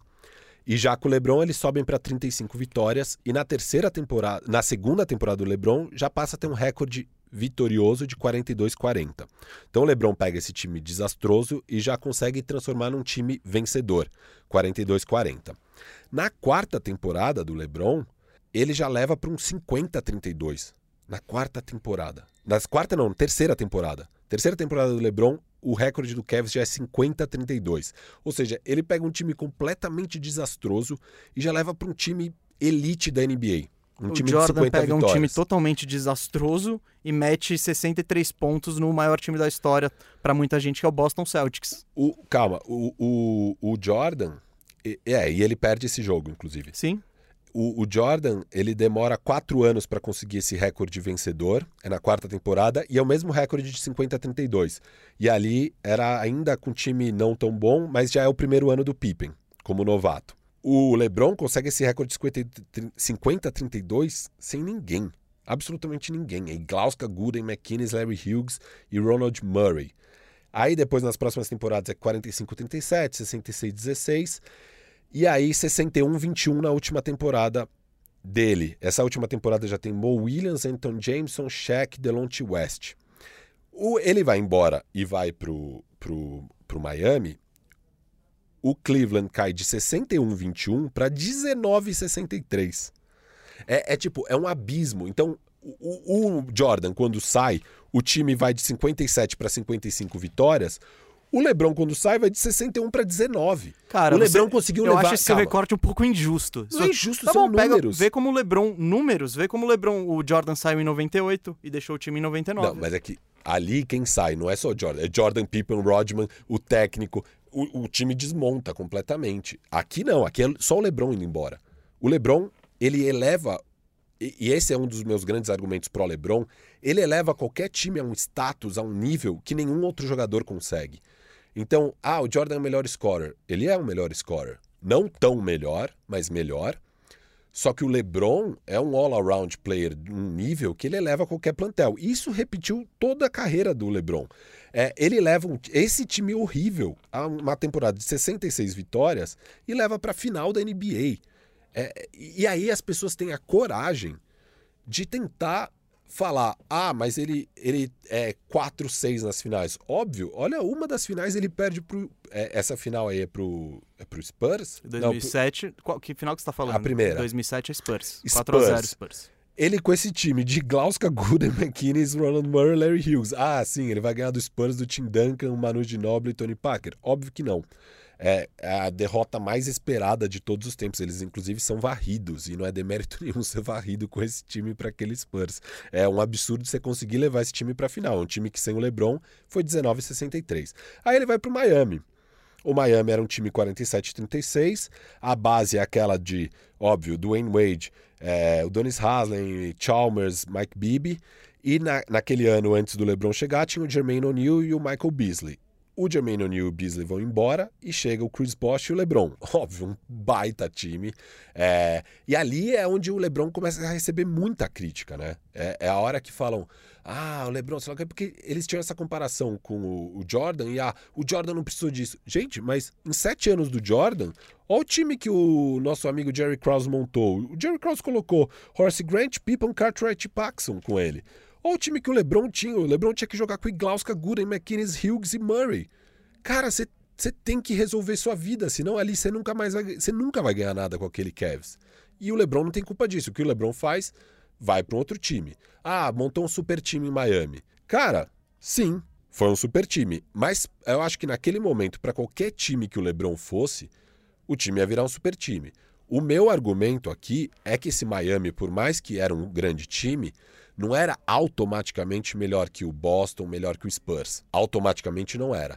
Precisaria de muito trabalho. Cara, mesmo, mesmo critério Anthony Davis LeBron esse ano, como automaticamente eh, você tem dois caras, você tem o melhor cara da liga e um outro top 5, top 7. É. Eu vou chegar Só lá. que, vou chegar além lá. disso, você ainda tem o Chris Bosh, que é um top 15, que ele fazia 24-12 Não, em Toronto. sim, é um timaço, e daí eles elevam juntos com a chegada do Chris Bosh e do LeBron, um time que era 47-36, e aqui não é só mérito do LeBron, porque o time melhora também com o Chris Bosh, e vai de 47 para 58 vitórias, chega na final, e essa é a grande mancha na carreira do LeBron, essa final contra o Dallas. É a segunda final do LeBron, ele tinha um time melhor que o Dallas, ele tinha que ter ganhado essa final, e ele perde, e ele é muito passivo, ele tem um jogo de 8 pontos, algo absolutamente inadmissível para um jogador do patamar do LeBron. E ali é a hora que a carreira dele entra tipo em xeque. Cara, será que ele é tão bom assim? Porque não dá para acontecer isso. E aí ele ganha dois títulos com Miami e na no último ano de Miami, o quarto ano dele lá com Miami, eles chegam na final, é uma campanha 54-28 e perdem para o Spurs. E ali totalmente normal, porque aquele Spurs era melhor mesmo. O Wade já estava muito abaixo, o Chris Bosh já estava abaixo. É, e normal perder. O, o, o LeBron vai embora do Miami e o Miami continua basicamente com o mesmo time, mas chega o Dragic e o Whiteside. Então chegam jogadores bons para a temporada seguinte, sem o LeBron. E o time vai de 54 vitórias para 37 vitórias. Passa a ser um time perdedor que não pega playoffs quando o LeBron sai. Então, mesmo aquele Super Miami, que chega na final e perde para o Spurs, quando o LeBron sai, eles não pegam nem playoffs. No leste. E as pessoas também tentam jogar essa derrota contra o Spurs contra ele. Mas ali é normal perder. Aquela derrota para o Spurs, totalmente normal. E aí ele vai para um grande feito da carreira dele, que ele pega um Cavs que era 33-49 com a base Kyrie, John Waiters, Luol Deng, Tristan Thompson, etc. E, e ele eleva esse time para 53 vitórias e 29 derrotas e só perde a final para o Golden State Warriors porque o Kevin Love e o Kyrie Irving se machucam. Só perde. Você tá cravando isso também. Não, Ah, então, eu acho que você com o LeBron, você tem umas boas vontades Não, não. que elas não se aplicam ao Jordan, por calma. exemplo. Tudo bem, ele poderia perder mesmo sem, mas obviamente ele ia perder sem, entendeu? Obviamente, não dá pra Bom, esperar faz mais que o- sentido É, isso. não dá pra esperar que o LeBron vai brigar contra o, o- aquele Golden State Warriors que acabou de bater o baita OKC sem ter o Kyrie Irving, sem ter, sem ter o Kevin Love. É impossível. E no outro ano, a maior conquista provavelmente da história da NBA, que é aquela virada é, de 3 a 1 para cima do Golden State Warriors de 73 vitórias. É o grande feito da carreira.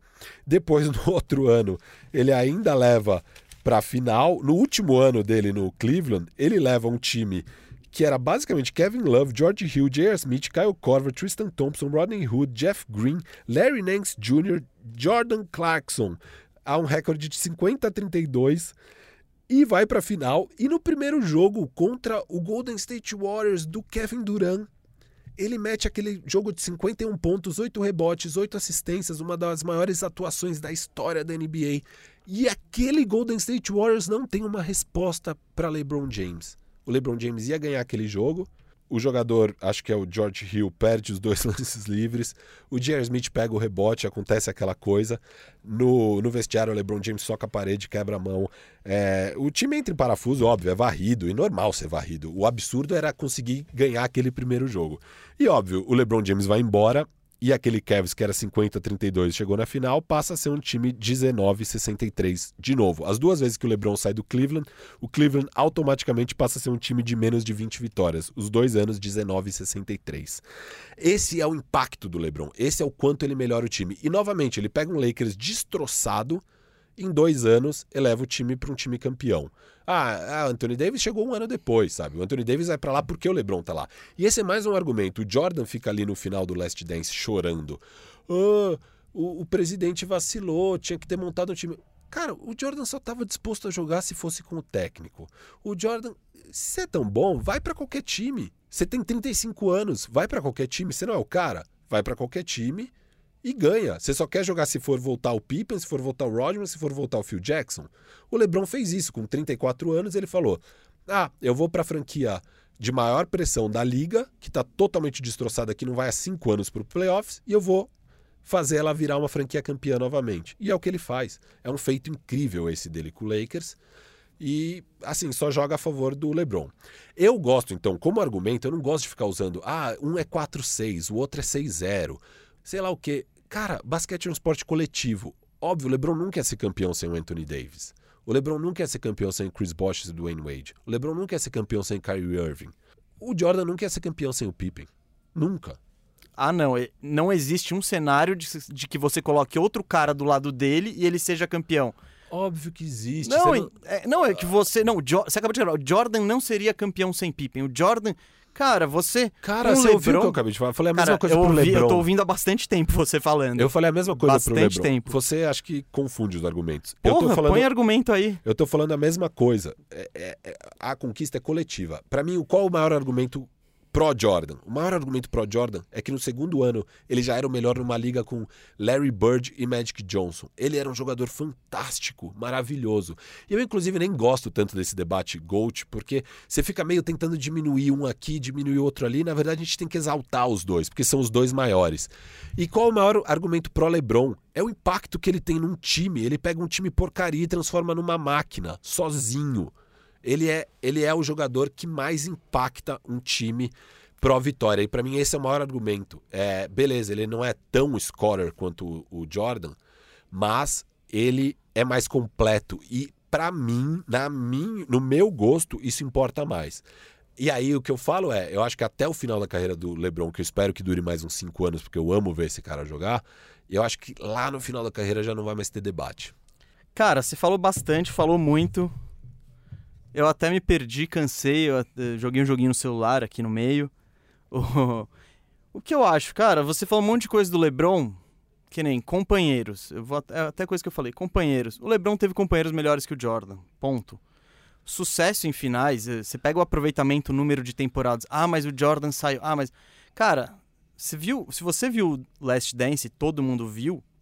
Cara, você sabe o que era ser o Jordan no final da década de 90 ele era uma figura, uma personalidade, uma pessoa muito maior do que o basquete, muito maior do que qualquer, cara, do que acho que do que qualquer esportista talvez tenha sido até então, do ponto de vista de fama, de ser reconhecido e de títulos também de êxito. Cara, então você fala, ah, 35 anos, vai para qualquer time. Meu, o, o documentário tá aí para mostrar todo o contexto em que o Jordan estava para tomar aquela decisão. Ele era um cara que de fato já não aguentava mais jogar, não aguentava mais a fama.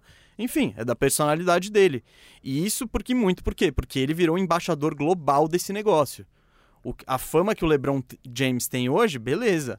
Cara, isso o Jordan viveu antes, numa época em que não tinha rede social, não tinha nada. Então, Ou seja, era um pouco mais fácil sem rede fácil? social. Fácil? Não sei, cara. Eu não sei se é fácil. Ser... Não, não, não, não tô falando que era fácil a vida do Jordan. A gente vê no documentário o quão o exaustivo. Consegue... Exato, não então, consegue mas hoje sair em dia um tem quarto. isso mais as redes Tá, sociais. mas hoje em dia o LeBron, ele tem provavelmente uma equipe de relações públicas, ele tem o social media dele, ele tem o exemplo do Jordan, que viveu tudo isso antes dele, que já foi o rei, que teve todo esse. É, mas fez esse workshop de reinado. Tudo bem, mas aí não estamos. Não, assim, eu vou ok. entrar agora. É. Beleza. 12 temporadas, 6 finais, 6-0 na final. O Jordan, agora não é suposição, você pode ver. O Jordan nunca teve uma final como a do San Antonio Spurs. Ele nunca foi omisso, ele nunca fugiu. Spurs não, contra o Dallas. Dallas, desculpa, obrigado. 2011. Contra o Dallas. Ele nunca teve essa final que o, o currículo do Jordan e é o que a gente olha hoje, já com a carreira encerrada, não tem mancha, não tem. Puta, mas aquele jogo não. E quem veio pela frente, o Jordan tirou. O Jordan encerrou, ele, ele, ele conseguiu bater Mas o quem Celtics. veio pela frente? Ele bateu o Celtics? Não, ele é 0-2 contra o Larry Bird. Não, 0-2. digo, digo de, de, de assumir. Depois ele, ele, ele bateu o Detroit Pistons. Ele Foram é um, três- Ele é um três Sim, foram três anos até superar o Pistons. Cara, então, ele Daí quando o superou. Pistons tá velho e ruim, ele bateu. Velho e ruim, não. Era, um, pô, era o time do ano, o mesmo time. Você tá falando que de um ano pro outro eles ficaram velhos e ruins. Não, não, ele, eles foram ele campeões em diminuindo. 90, Nu- em nunca- 91 eles são velhos e Depois ruins. que o Jordan bate eles, eles nunca mais brigam. Nunca mais chegam lá. Sim, o Jordan acabou. Então, o Jordan. Ou seja, eles estavam no final pegou, da trajetória sim, deles. o Jordan acabou com. Tá bom, não acabou com o Larry Bird. Ele acabou com o Detroit Pistons, acabou com o Magic Johnson. E todo mundo que apareceu na década de 90, ele acabou, não deu chance. É, o, Tipo, o recorde, ele não- o não- recorde não do tem- não Jordan um- contra ele Hall of pegou, Fame. calma, ele pegou todos os times bons da década de 90, todo mundo que pleiteava derrubá-lo e ele amassou. Ah, mas o Charles Barkley. Não, não, Charles Barkley. Ah, mas tem o Clyde Drexler. Não, não tem. Não, mas esse Seattle Supersonics, o Sean seis, Kemp. nas Não. seis finais do Jordan, sabe quantos Hall of Famers ele enfrentou? Quantos Hall of Famers ele enfrentou? Nove. Nas dez finais do LeBron. ah, não, desculpa, nas nove finais do LeBron, porque isso é antes dessa décima. Sabe quantos ele enfrentou? Quantos ele enfrentou? 30. O que é? Você tá falando, tá bom, você tá pegou um argumento e jogou. Aí. Sim, não, Beleza, é que você tá, tá bom. falando, ah, ele bateu todo mundo que era fera. Na Ele bateu- verdade, Cara, você tá falando de uma liga com menos gente, com menos estrangeiros, com menos times. Ele pegou toda ele a inclusive competição. pega essa liga em expansão. Quando ele ganha, a liga já expandiu para 30 times. E tem times absolutamente desastrosos lá dentro. E A liga expandiu, calma, ela expandiu em 95 e ainda expandiu mais depois. É, ela expandiu em final da década de 80 e daí expande mais em 95. É, então ele tava pegando essa liga em expansão, com um monte de time que era completamente bagunçado.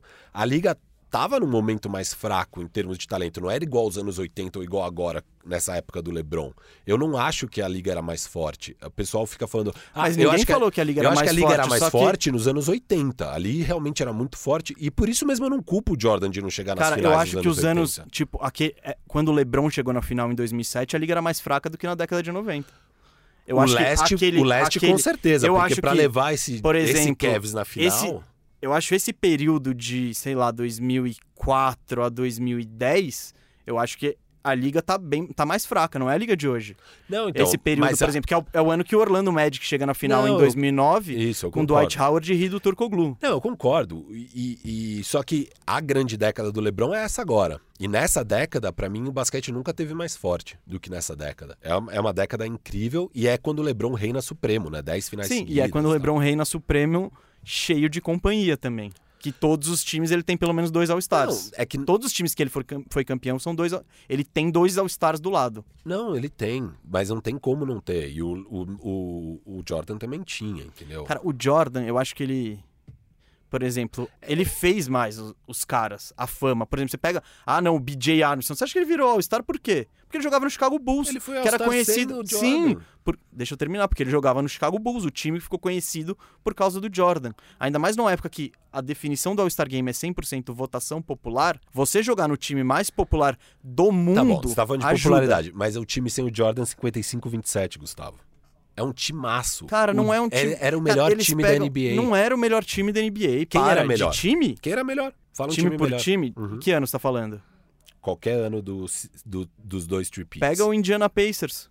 Melhor que o Bulls. Cara, mas tira o Jordan, sim, é melhor Não, que o tudo bem. Bulls. Porra, mas com o Jordan todo mundo é melhor. Esse é o ponto. Ah, mas esse time é pior. Claro, é pior. Tá vendo aqui? Você tem o maior jogador da história. O cara que foi pra seis finais e ganhou seis títulos. O cara que ganhou seis títulos em 12 anos, sabe? É, Sim, ele vai ser melhor que todo mundo, mas você pega o elenco em si, é meia boca. Não, é, tudo tem bem. o Luke Você acha, você Longley, acha que você troca, tem você troca o, o Jordan? Pelo Red Miller. Sim, calma. Melhora. Não, não, não. Você acha que o Jordan estaria melhor no Pacers sem o Red Miller do que ele estaria no Bulls? Esse que é meu ponto. Então, eu acho que sim, é um time mais completo. Imagina. Cara, tá bom, então você não. Tem, você tem Rodman e Pippen. Cara, o Rodman, você O Pippen era top 5 da liga. O Rodman era o melhor defensor reboteiro. Cara, ele. Não no último ano, por exemplo. Quando ele chegou, sim. O... Se tem um negócio que o Last Dance mostra, é que o Rodman ele vai. Ele vai descendo, ele vai descendo. Você pega aquele time do Indiana Pacers, ele era foda, tinha muita gente, cara. É, esse é meu ponto. Você tá, tá lançando, não, era o melhor time da NBA. Cara, não era. Pega o, o New York Knicks também, cara. É, ele é Isso aqui, 5-0 contra o Ewing, a carreira do Jordan sim, nos playoffs. sim, e, e- é uma freguesia. Cara, o Jordan ele tem números favoráveis contra todo mundo. Me- Eu digo, não, o, não, o- o maior título da história do Orlando Magic, o único, é ser o único time que derrotou o Jordan nos playoffs a partir do primeiro título. Desde que ele foi campeão, ele nunca mais perdeu. Ele perdeu pro, pro Magic. Tá bom, no, no ano que ele entrou, no meio da temporada em março, e ele foi jogar o playoff em abril. Então, eu acho que dá pra levar em a consideração. questão ali é que eles não tinham mais o Horace Grant, que A tava questão- eu acho que se o Jordan treina o ano inteiro, eles têm mais chance e talvez até passem pelo Eles Magic. foram varridos. Eles talvez ganhassem um ou dois Não jogos. foram varridos. Eles varreram no ano seguinte. Ah, é verdade, é verdade. Tanto que tem É a isso, história é da camisa 23, que o Jordan volta no jogo 2 com a camisa 23, ele Isso, abandona isso, a camisa isso, 45 e eles ganham. Não, é verdade. Eles varrem no outro ano. E, e essa varrida é porque eles finalmente têm um defensor de garrafão.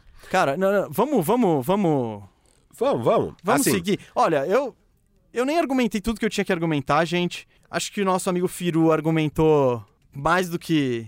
Não, não argumentou tudo que tinha ainda, mas falou bastante. Cara, você aí do outro lado, você conhece a carreira dos dois, ahn, deve ter visto Last Dance, tá acompanhando o LeBron. Então, joga aqui embaixo aqui. Quem que, quem que foi o, o melhor? Antes da gente partir pro próximo segmento, vamos, vamos fazer o nosso Mount Rushmore, Firu? Vamos. Os o que, que é o Mount Rushmore? É aque- aquela. aquela o que, que é aquilo? Monumento? É, aquela montanha Aquela- esculpida é, que tem a cara Unidos. dos quatro presidentes. Isso. Então, eu e o Firu vamos dizer, sem debate, sem muita firula, quem que é o nosso Mount Rushmore do basquete. Os quatro melhores que. Os quatro melhores da história. Eu fiz dois. Os que eu vi e os de todos. Tá, eu vou, vamos falar dos que a gente viu. Pode falar, pode falar. Quer começar? Eu acho que vai ser igual, cara. Pode, vai você primeiro. Que eu tô pensando no meu quarto. Eu tenho 3, 2, 1 definido. Ó, que eu vi. ah, não, já tenho, já tenho. Desculpa. Tenho Ah, definido. Agora, agora, agora, agora já, já emendei aqui o argumento. Vai lá. que eu vi.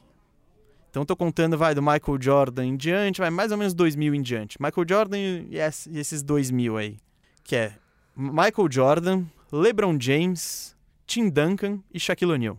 Os mesmos quatro, mas em outra ordem. Eu Não, co- não, eu não botei ordem, mas... Ah, não. Coloque em ordem. Eu achei que estava em tá ordem. bom, essa é a ordem. É. Eu vou falar do quarto pro primeiro. Então, pra mim, em quarto, Tim Duncan. Em terceiro, Shaquille O'Neal. Em segundo, Jordan. E em primeiro, LeBron. Tamo alinhado. É, e tá tudo bem, gente. Assim, é engraçadinho ficar no debate aqui, GOAT, mas Sim. Pra Eu mim sei é- que o LeBron é, é, é a primeira sinistro. prateleira ali. É, É, eu- para mim é indiscutível que é uma prateleira diferente Jordan e LeBron. E aí, dos que eu vi, né? E aí nessa segunda prateleira vem Tim Duncan e Shaq. E aí numa terceira prateleira já vem pra mim o Kobe com alguns outros. É, mas enfim, é, é, é escolher ali por. Pra mim é muito mais uma questão de gosto, na verdade. O, o meu principal ponto aqui é falar que a, a maioria dos argumentos que usam pro Jordan pode ser debatido, pode ser refutado com fatos. É, e no fim das contas acaba sendo uma coisa de gosto. Você gosta de um cara mais animal, agressivo e que vai pegar a bola e falar: não, eu que vou fazer essa cesta. Mesmo assim, ele tem os dois passes pro Paxson e pro Kerr ganhar título. Mas Foi jogador de defesa já.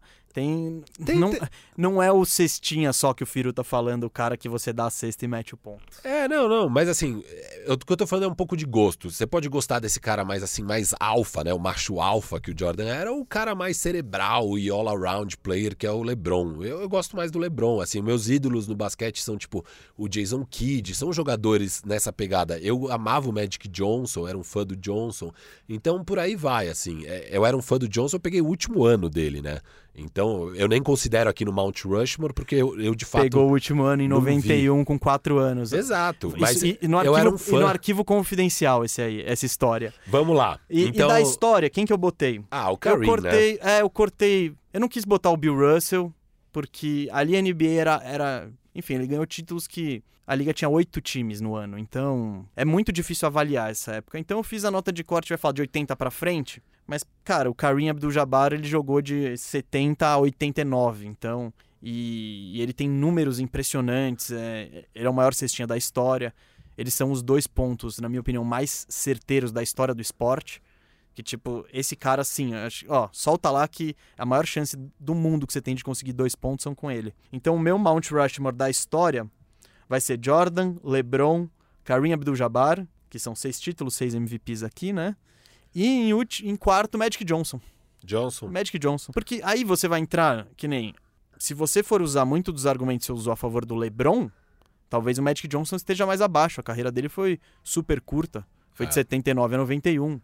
Então, mas é o que eu falo, que é o argumento que eu levei em consideração a favor do Jordan, eu não, eu não eu não falei, ah, ele jogou só 12 temporadas. Cara, era uma outra época. Os jogadores entravam mais tarde na NBA, saíam mais cedo, tinha mais lesões, que não foi problema do Jordan, claro, mas enfim, é, eu para mim são outros tempos. Então, a longevidade atualmente é mais natural. Claro que a longevidade do LeBron é algo absurdo e incomparável. Estamos é, de acordo aí no Mount Tamo. Rushmore moderno. É isso. Que não vimos, né? Eu colocaria também o Magic e o Kareem. É... Vamos arrumar a casa do Lakers? Isso que eu ia falar, gente. No Ó, pique aqui. Estamos estouradaço, estamos estourando. Estouradaço. Falei demais. Mas, é... como falamos no começo do programa, o Lakers está numa posição boa para melhorar o time e tentar defender esse bicampeonato agora. Ao mesmo tempo, o Lakers também não tem muitas peças de troca, não tem nada de tão interessante para oferecer.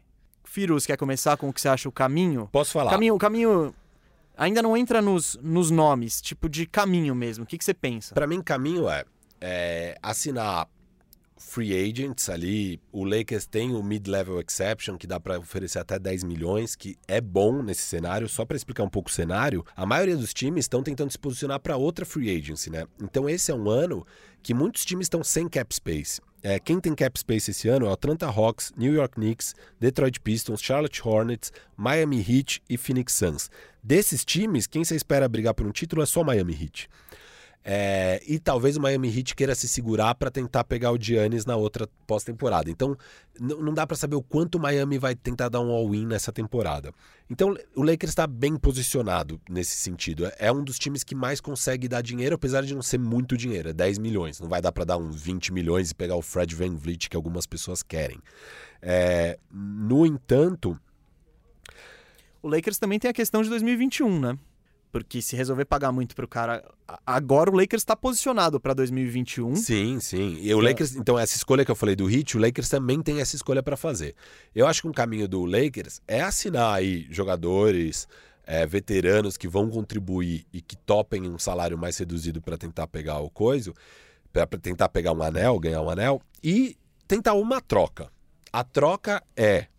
É o mesmo pacote que é o que eu tenho aqui também é Green, que é o maior salário, e, e é um jogador de um ano, só mais no contrato. Um ano, 15 milhões? Um ano, 15 milhões.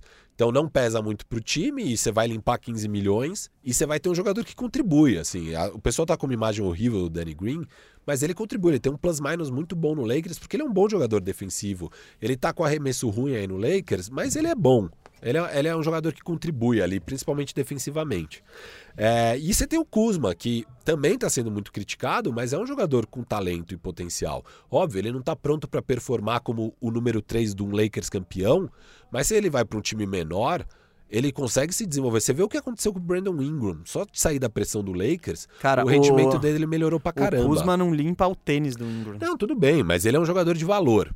Então, eu acho que você dá um pacote de Green que vai contribuir nesse um ano e vai limpar o cap space para outra off-season, que é a grande off-season que todo mundo quer. Mais o Kuzma, que é um jogador extremamente barato e que vai contribuir para o seu elenco. E mais um pick que o Lakers tem, um first round desse ano, e não é alto, mas é um first round. É uma trigésima escolha. O Também Kuzma, não é grandes é, o, coisas. O Kuzma, inclusive, foi selecionado. É 29, né? O Kuzma foi selecionado nessa altura, 28, 29. Então você dá, consegue pegar um jogador desse nível se você fizer um bom trabalho. Eu que daria, não é garantido. Eu daria esse pacote para vários times até você conseguir um jogador. A minha lista de Calma targets, aí, calma aí, então. Deixa só. Eu acho que meu minha linha de raciocínio em relação ao futuro do Lakers é igual ao do Firu. Eu acho que o principal esse pacote do Lakers tem algum valor, de troca, que eu também. Você pensa o elenco, você não tem o que oferecer. Porque deixa eu repassar o elenco rapidinho. Quem vai ser free agent? Que vai acabar o contrato agora? Dwight Howard e Markif Morris. E tem quatro caras que têm player option, que eles, os jogadores, podem decidir sair do contrato e virar free agent. Que é o KCP, com 8 milhões e meio, uh, Avery Bradley, com 5 milhões, Rondo, 2,5, esse option, e o Javel Magui, option de 4.2. Desses, eu acho que com certeza quem mantém é o Magui. O resto eu acho que se for para o mercado ganha mais. Então, nesse cenário, essa player option deixa o jogador meio. Você não, você não sabe você pode usar ele em troca, porque não, o jogador ainda não exerceu essa opção. Então, as, as, o que o Lakers tem para oferecer é Danny Green, um ano, 15 milhões de, de dólares de contrato. Kuzma, um ano, 3,5, mas o Kuzma você tem a chance de mantê-lo por ser um agente livre restrito.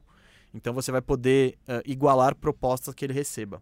Caruso, um ano, 2 milhões e 700, é, é um cara trocável. E o Lakers tem escolhas de primeira rodada em 2020, 2022, 2025 e 2026. Isto posto, uh, eu não vejo esse pacote muito interessante para muita gente. Claro, tem umas portinhas que a gente pode bater, que eu fiz esse, trocas nesse cenário, mas eu vejo a free agency o melhor caminho. Eu, se eu sou o Lakers, eu, eu já tenho minhas duas estrelas. Eu também não sonho muito com 2021. Eu tento reforçar agora. Posso começar com os nomes que eu, que eu tenho aqui, meu target na free agency? Ó, caras que eu acho que você tenha no seu radar, só que eu acho que não vai dar para pegar porque o Lakers, esses 10 milhões não vai rolar. Caras que eu acho que encaixariam no Lakers. O Van Vliet, não vai, ele vai bater não, não os vai. 25. Tá fora. Davis Bertans, também não vai pegar. Não vai. Joe Harris não, não, não vai, vai pegar. E o Christian Wood, eu gosto dele, mas não mas vai. Não vai. Ele é moleque, então. Não, não ele... esses aí são os que eu falei que não é. vai rolar. Inclusive, vários desses, o meu, o meu xará Rafael Gomes Garcia me mandou uma lista bem legal, tinha todos esses nomes que você falou.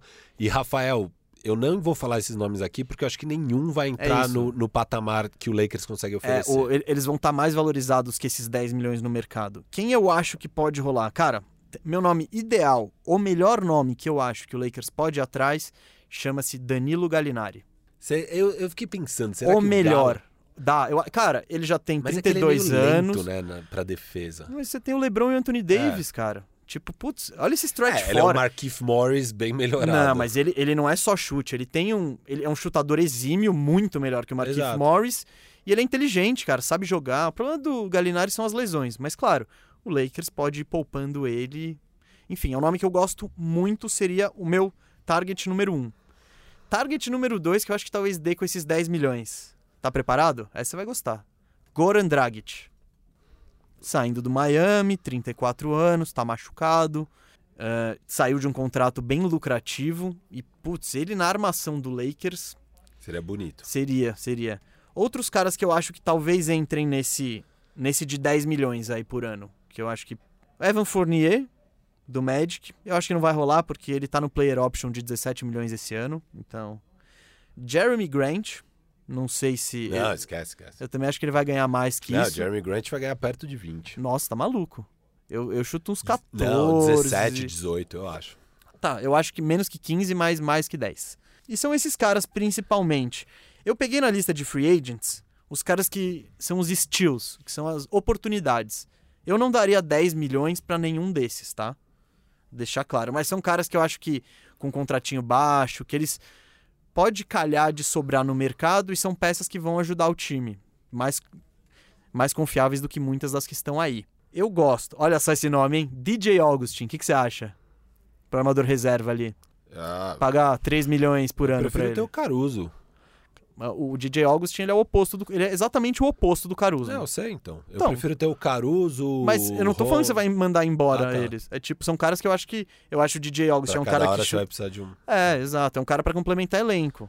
Uh, outro, Brin Forbes, que eu acho que talvez sobre, é um cara que Bom Brin Forbes. O bom Brin Forbes, isso aí é piada é. interna da Liga de Fantasy. Vamos lá. Que não temos tempo para explicar agora. Etuan Moore eu acho legal. O Etuan Moore eu gosto. Então, tipo, é, esses caras pra pagar 3 milhões, 4... Ó, Ito Moore é um bom nome, eu nem, eu nem tinha percebido que ele era um free agent. Deixa eu falar os meus targets. E tem só mais vai um. Lá. Você tá falando targets na free agent. Free agents. Depois a gente vai pra troca. E o outro que eu botei, que eu não sei, eu não acho o encaixe tão bom assim, mas acho que talvez ele, enca... É, ele, ele, ele aceite ganhar pouco, que é o Paul Millsap. Que tá... Enfim, eu acho ele um, um belo de um upgrade em relação ao Markif Morris. É. Mas eu... é isso. Só pra reforçar meu target número 1, um, Danilo Gallinari. Target número 2, Goran Dragic. Gostei. Os meus targets eram outros, eu nem pensei nesses. É, meu target número 1 um é o Serge Ibaka. A gente falou isso no, no, no Fantasy, é o que eu acho que o, o Ibaka ele não vai entrar nesse grupo dos 10 milhões. Eu acho que assim, o Ibaka vai ter que fazer uma decisão entre ganhar 15 e ganhar 10 e buscar o anel. Sim, mas eu acho que essa decisão o Dragic e o Gallinari também tomariam. Então, Também é, é vão pra- ter que tomar. Eu acho que todos esses caras que a gente tá falando, de certa forma, teriam que tomar essa decisão de ganhar um pouco menos e tentar ser campeão. É, eu acho que o Ibaka tá com 32 anos, eu acho que ele, ele, ele jogou muito tempo no OKC contra o Golden State Warriors, eu acho que o Golden State vai ser o grande adversário do Lakers, eu acho que ele vai ter um prazer em querer bater no Golden State Warriors, eu acho que casa. É, Lakers pegando Ibaka, meu Deus do céu, essa defesa. Vai ficar uma coisa absurda. Meu target número um é o Ibaka. É, chama ele pra tomar um vinho com o LeBron e com o Anthony Davis, tenta convencer ele a, a jogar no Lakers. Outros targets, eu gostaria de armador, você falou do, do DJ Augustin, do Goran Dragic, eu gostaria do Jeff Teague. É, Eu, não, eu não sou tão fã do Jeff Teague, não. É, então, e ele tá em baixa, então eu acho que aí não é nem no salário de 10 milhões, dá pra pegar até mais barato. Sim, ele é o das oportunidades. Ele é uma boa oportunidade. Eu acho que ele é um cara que pode ter uma história igual o que o Dragic teve esse ano no Heat. Eu acho que ele pode ter uma história dessas de, nossa, o cara é melhor do que a gente imaginava. Mas na carreira o, o Teague não, não, Ah, não, não, não. limpa não. o tênis Eu tô falando a mesma coisa, porque quando o Miami pega esse ano, ninguém mais esperava nada do Dragic. Ele tá machucado, né? Exato. E, e ele teve uma ótima temporada, principalmente pós-temporada com o Miami.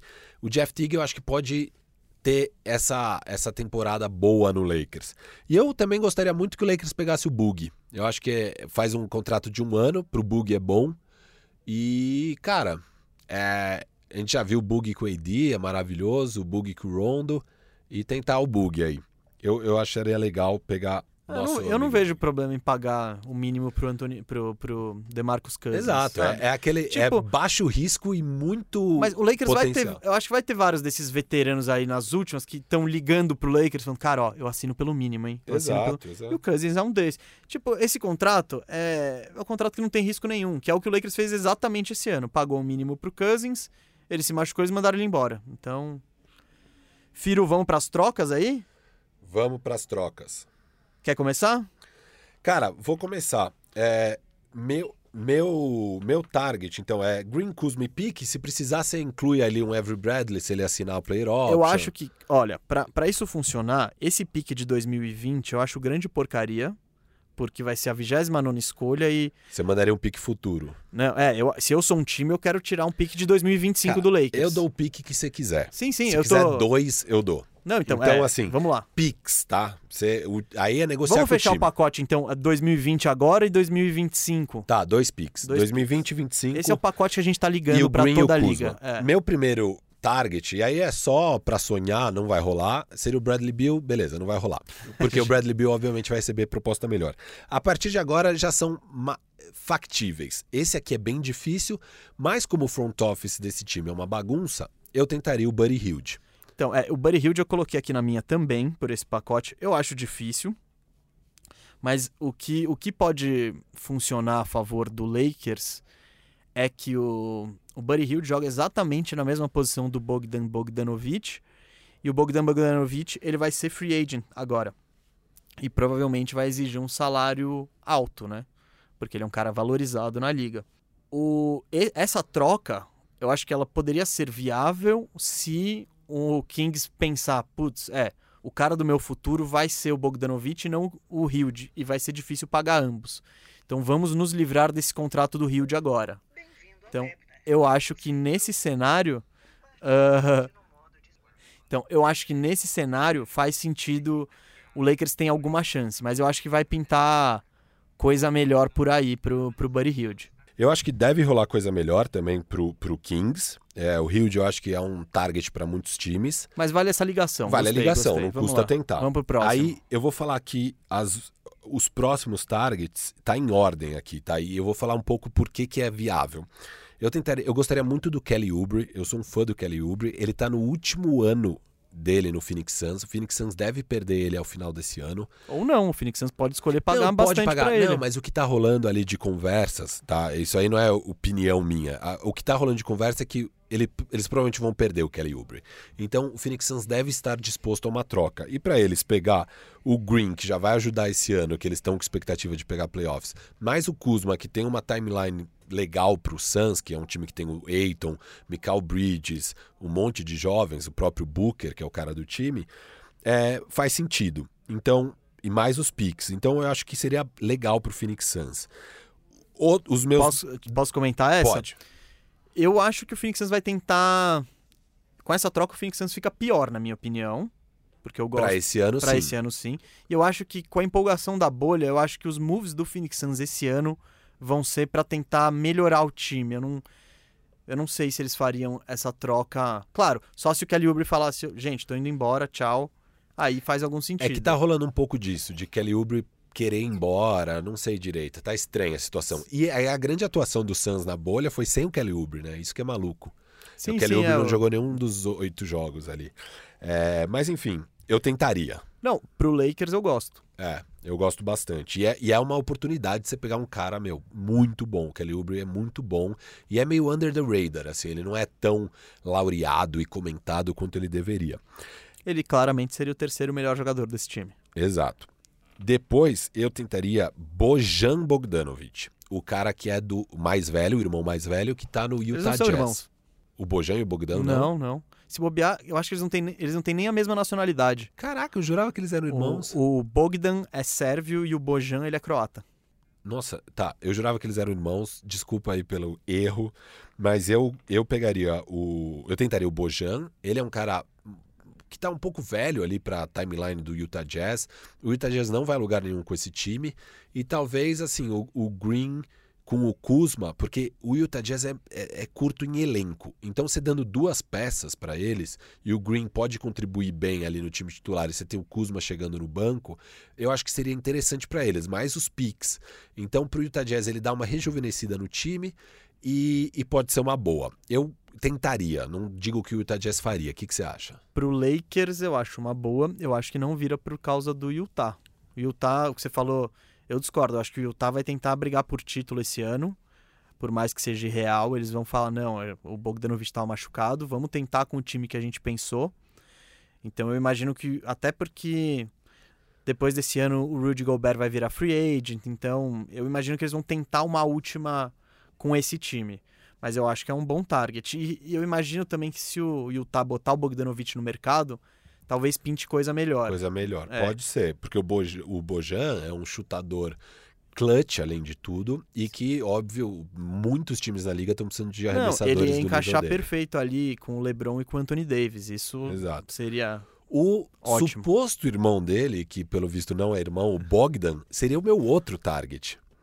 É, ele tá lá no Kings, quer ir embora, já tá claro isso. Não sei. Não, não, ele já ele, falou. Ele, ele quer ganhar grana. E o King, mas ele querer ir embora, ele é free agent, mas a vontade dele não necessariamente pode acontecer. Se um, um time X da vida oferece, sei lá, 20 milhões por ano pra ele, o Kings vai ter a possibilidade de renovar. Então, só pra explicar em que contexto ele É, está. Ele seria num sign and trade, eu tentaria, não custa tentar. Pro, pro Kings é uma boa pegar o Kuzma, é um cara que encaixa ali na timeline deles. O Danny Green vai expirar o contrato, então você ainda tá meio posicionado para a próxima off-season e você ainda ganha picks. Não custa tentar, é a mesma lógica de sempre. Sabe por que Não eu quer acho dizer que o time o- vai topar, não quer dizer que o jogador vai topar, mas é um, eu teria como target, eu tentaria. Não, seria o sexto homem ideal pro Lakers. Eu acho que ele saindo do banco ia bem demais. Sabe por que eu acho que o, o Kings vê o Bogdanovich no futuro? Porque senão eles teriam tentado trocar agora, no meio da temporada. E, inclusive foi rumor. Esse rumor Kuzma por Bogdanovich, ele aconteceu. É que não rolou a troca, mas eu acho que o Lakers, inclusive, já tentou. Mais alguém aí, Firu? Tem, tem mais últimos quatro targets. Quatro? É, tem mais quatro. Eu tentaria o Lavin nesse não, mesmo acho que pacote. pega. É, eu acho que o Lavin consegue. O Bulls consegue coisa melhor pelo Lavin também. Também. Mas tentaria, é o Bulls. Não, é, é, tem essas questões, né? São front offices ruins, não custa tentar. O Bulls mudou agora o front office e ele eles não trocariam, tipo, eles mudaram o front office, eu acho que eles querem melhorar. Eles não trocariam o melhor, melhor jogador deles, ou pelo menos o cestinha deles, por peças pro futuro, assim, não, não vejo. É, eu também acho que não rola ali. Outro target meu, e aí voltando pro Utah Jazz, seria o próprio Joe Ingles. Eu gosto desse jogador, ele é um baita arremessador, ele é um bom arremessador, bem bom, bem consistente, ele é um bom defensor, ele é um jogador de QI alto, eu acho que ele encaixaria muito bem no Lakers, ele é veterano, é, eu tentaria, eu gosto muito desse encaixe. Eu acho que eu gosto dele também, acho um bom jogador. Eu acho ele inteligente, é um cara que consegue trabalhar o pick and roll, que consegue armar o time. que você não pode deixar ele livre, mas eu volto a ir para aquela tendência do Jazz que eu tenho, que eu acho que eles não vão esse ano não vai ser de grandes mudanças. Se for para ter uma uma liquidação, eu acho que é no ano que vem. Outro target. Agora esses últimos dois targets já seria assim, cara, nada deu certo, vamos tentar esses últimos dois, porque eh, não sei o quão bom é o encaixe, mas assim, é uma melhora com certeza em relação ao time que o Lakers tem. Tentaria DeMar DeRozan, o Deus Mar. Eu coloquei ele aqui na minha na minha finaleira aqui. É, então, é. tá aqui na fila, finaleira. Pro... Tipo, ele claramente seria o, me... terceiro melhor jogador do time, você não estaria O Spurs abrindo... deve gostar do Danny Green. Sim, só que a questão é que com o DeRozan, você precisaria dar mais coisas. Ah, então sim, você e é inclui é lá um Javel Magui, um... um KCP, só que esses caras são tudo player option. É, não, mas eu, acho que a maioria vai exercer, assim. Eu, eu, eu discordo um pouco de você. O e eu, eu tenho uma dúvida que se certeza. o cara exerce player option, eu não sei se ele pode ser trocado logo em seguida. Eu acho que não. Ele deve ter um tempo de quarentena. Ah, bom.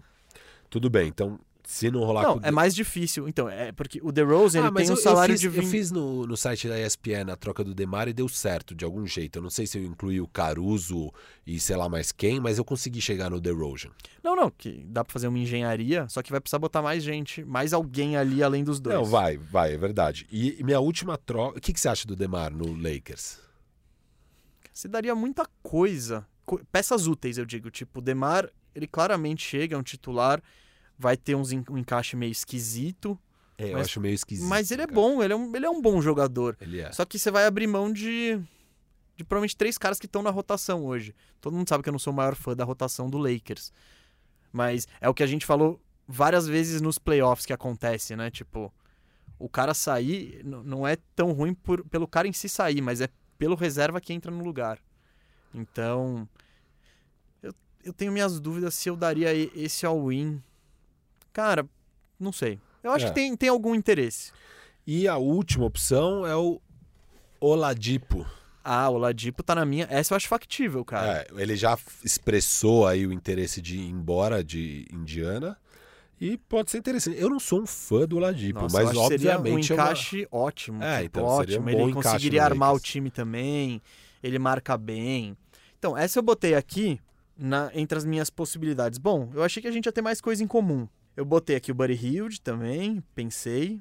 Pensei no DeMar DeRozan. Eu, é o que eu falei, eu, eu fui mais em caras que eu acho que estão disponíveis, assim, que são que tenham uma viabilidade. Eu acho que todos esses estão disponíveis. Eu acho que todos não esses pe... que eu falei estão meio no mercado. Sabe? Ah, São... sim, estão meio no mercado, mas talvez não pela, por esse preço. Talvez esteja um, pre... um preço mais alto.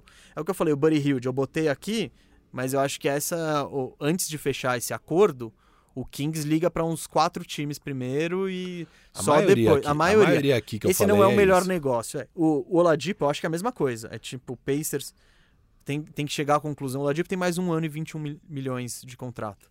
Tem que chegar à conclusão de que não, ele não vai ficar e tá, vamos trocar. E, e aí, a partir do momento que troca, aí, tipo, a partir do momento que ele tá no mercado, beleza, vai ouvir as propostas. Eu acho que talvez a do Lakers possa ser interessante. Um que eu acho que, olha, esse aqui passou em branco para você e eu acho que pode ser perfeito para o Lakers. Dennis Schroeder. Dennis Schroeder está no último ano de contrato, um ano, 15 milhões.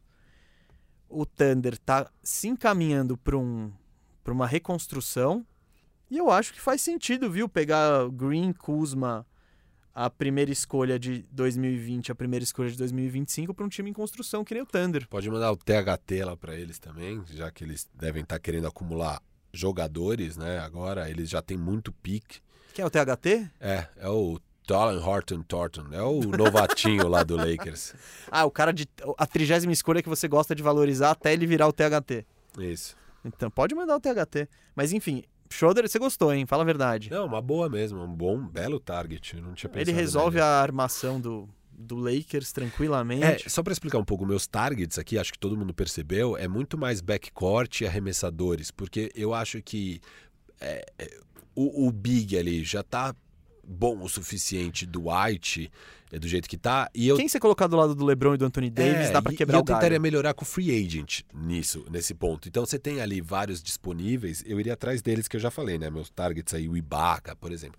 Então nas trocas eu tentaria realmente pegar esse arremessador, esse armador. É, então, eu acho que um dos pontos negativos é, é a armação. E só mais um cara que eu coloquei aqui. Isso eu nem sei se eu gosto tanto também. Eu acho que essa troca não rolaria por conta do momento dos times. Mas o Eric Bledsoe. Eric Bledsoe dá pra trocar, dá para trocar pau a pau no Danny Green. Danny Green e os picks aí. É, eu não faria. Eu acho que ele melhora a posição, mas não sei o é um upgrade, mas não é um upgrade animal. Ah, eu prefiro assim. ir com o Rondo, o Caruso e ter o Kuzma e o Green. Eu prefiro. Eu não iria. Eu, eu, não, eu não botei isso. o Kuzma, não, hein? Ah, não botou não o Kuzma. Botei ah, o... tá. Dá pra fazer sem o Kuzma essa. Ah, tá. Mas eu acho que o, o Milwaukee não faz isso porque o Milwaukee vai querer melhorar o time. Então, É, não faz. então tipo, essa troca não é para agora, é para é pro futuro. É. É isso aí, torcedor do Lakers. Espero que você tenha gostado do nosso caminho aí para a próxima temporada, né? Porque Quão, o bagulho vai ficar mais tá, difícil. Gustavo, num bicampeonato do Lakers? Nesse Cara, momento. nesse ó. exato momento, ser bicampeão todos dizem que é mais difícil do que ser campeão, né? Hum, ah, nesse momento o Lakers é favorito. Todos os outros favoritos que tinham esse ano mostraram problemas. O Clippers principalmente. Eu acho que eles vão tentar é, melhorar esses problemas, né? O, Clippers, o Golden State vai vir mais forte. O Nets vai se mexer também, vai ter o Miami só tem a evoluir, né? Porque É, os então, jovens mas melhores. Nesse né? momento a gente tá falando de de um time com dois top 5. Então, Ah, e uma coisa, o LeBron acabou de sair da bolha e tá na casa dele, e o Lucas Aze- Azeredo me deu um toque, eu não seguia o LeBron no, no Instagram, e nos stories do LeBron tá ele lá assistindo o Last Dance e falando, fazendo aqui minha lição de casa. ah, é. Então, sem dúvida, eu já tinha falado disso, é um combustível, né, pro LeBron, e ele tá lá, totalmente motivado, aprendendo com o ídolo dele, né? O Jordan é o ídolo do, do LeBron. Isso é uma coisa que às vezes se perde nesse debate. O LeBron ama o Jordan, óbvio, ele quer ser comparado, ele quer ser considerado melhor que o Jordan. É, mas ele tá lá, vendo Last Dance, pegando motivação, aprendendo com o maior jogador até chegada do LeBron James e, e acho que o Lakers vem com tudo. Eu concordo que é favorito pro ano que vem. Torcedor do Lakers, espero que você tenha ficado feliz com esse programa, que nós tenhamos falado tudo o que você queria saber de Lakers, porque eu particularmente quero, quero mais. ir adiante, quero quero se trocar, virar essa página aqui. É, não, eu acho que esse foi um bom programa pra gente poder Sim, virar a sim. página. Agora vamos falar menos do Lakers. Esse dia alguém falou pra mim no Instagram: pô, Firo, amo vocês e tal, mas, cara, fala menos do Lakers. Depois ele deu risada e falou: não, eu tô brincando, eu entendo, tem que falar, óbvio, o time foi campeão. sim, tal. sim. Aí agora podemos Podemos falar de Orlando Magic. Teve gente que pediu arrumando a casa do Orlando Magic, hein? E não fui eu nem meus bots. Então, foi genuíno. Boa. Firu, campeão. Obrigado, ótima temporada, título maravilhoso, 17 títulos. É, muito feliz depois de 10 anos voltar aí à grande glória. Foi incrível tudo isso, homenagear o Kobe, é, essa trágica perda. E, cara, uma temporada realmente muito marcante, maravilhosa. Tô muito feliz. E é isso, tamo junto. Obrigado todo mundo aí por todo o apoio. Muito legal a repercussão desse nosso programa com vocês. Foi muito legal estar junto e vamos continuar aí na off-season. Vai ter muito assunto. É, tem draft, tem a free agency, tem as trocas, tem. Ixi, tem coisa pra caramba pra falar. Sim, o bandejão não para, a gente vai continuar aqui toda semana. Segunda-feira, toda segunda também vai ter live à louça. Então, se não tiver assunto, a gente cria. E é isso, você que gosta da gente, por favor, seja membro, é, ajuda a gente. é- segue é o canal, segue, segue o canal. segue o canal no YouTube, segue o canal no Instagram, segue o canal no Segue a Twitter, gente. segue a gente, me segue, eu sou Gustavo Mesa, meu user é arroba Gustavo Mesa 87. Se você quiser seguir o Firu, é arroba FiruBRR. E é isso, gente. Bandejão número 14 fica por aqui. O Bandejão é apresentado por Gustavo Mesa e Rafael Cardone, o Firu. E a edição é de Isaac Neto. Valeu, Isaac. Valeu você que tá aí. Até semana que vem.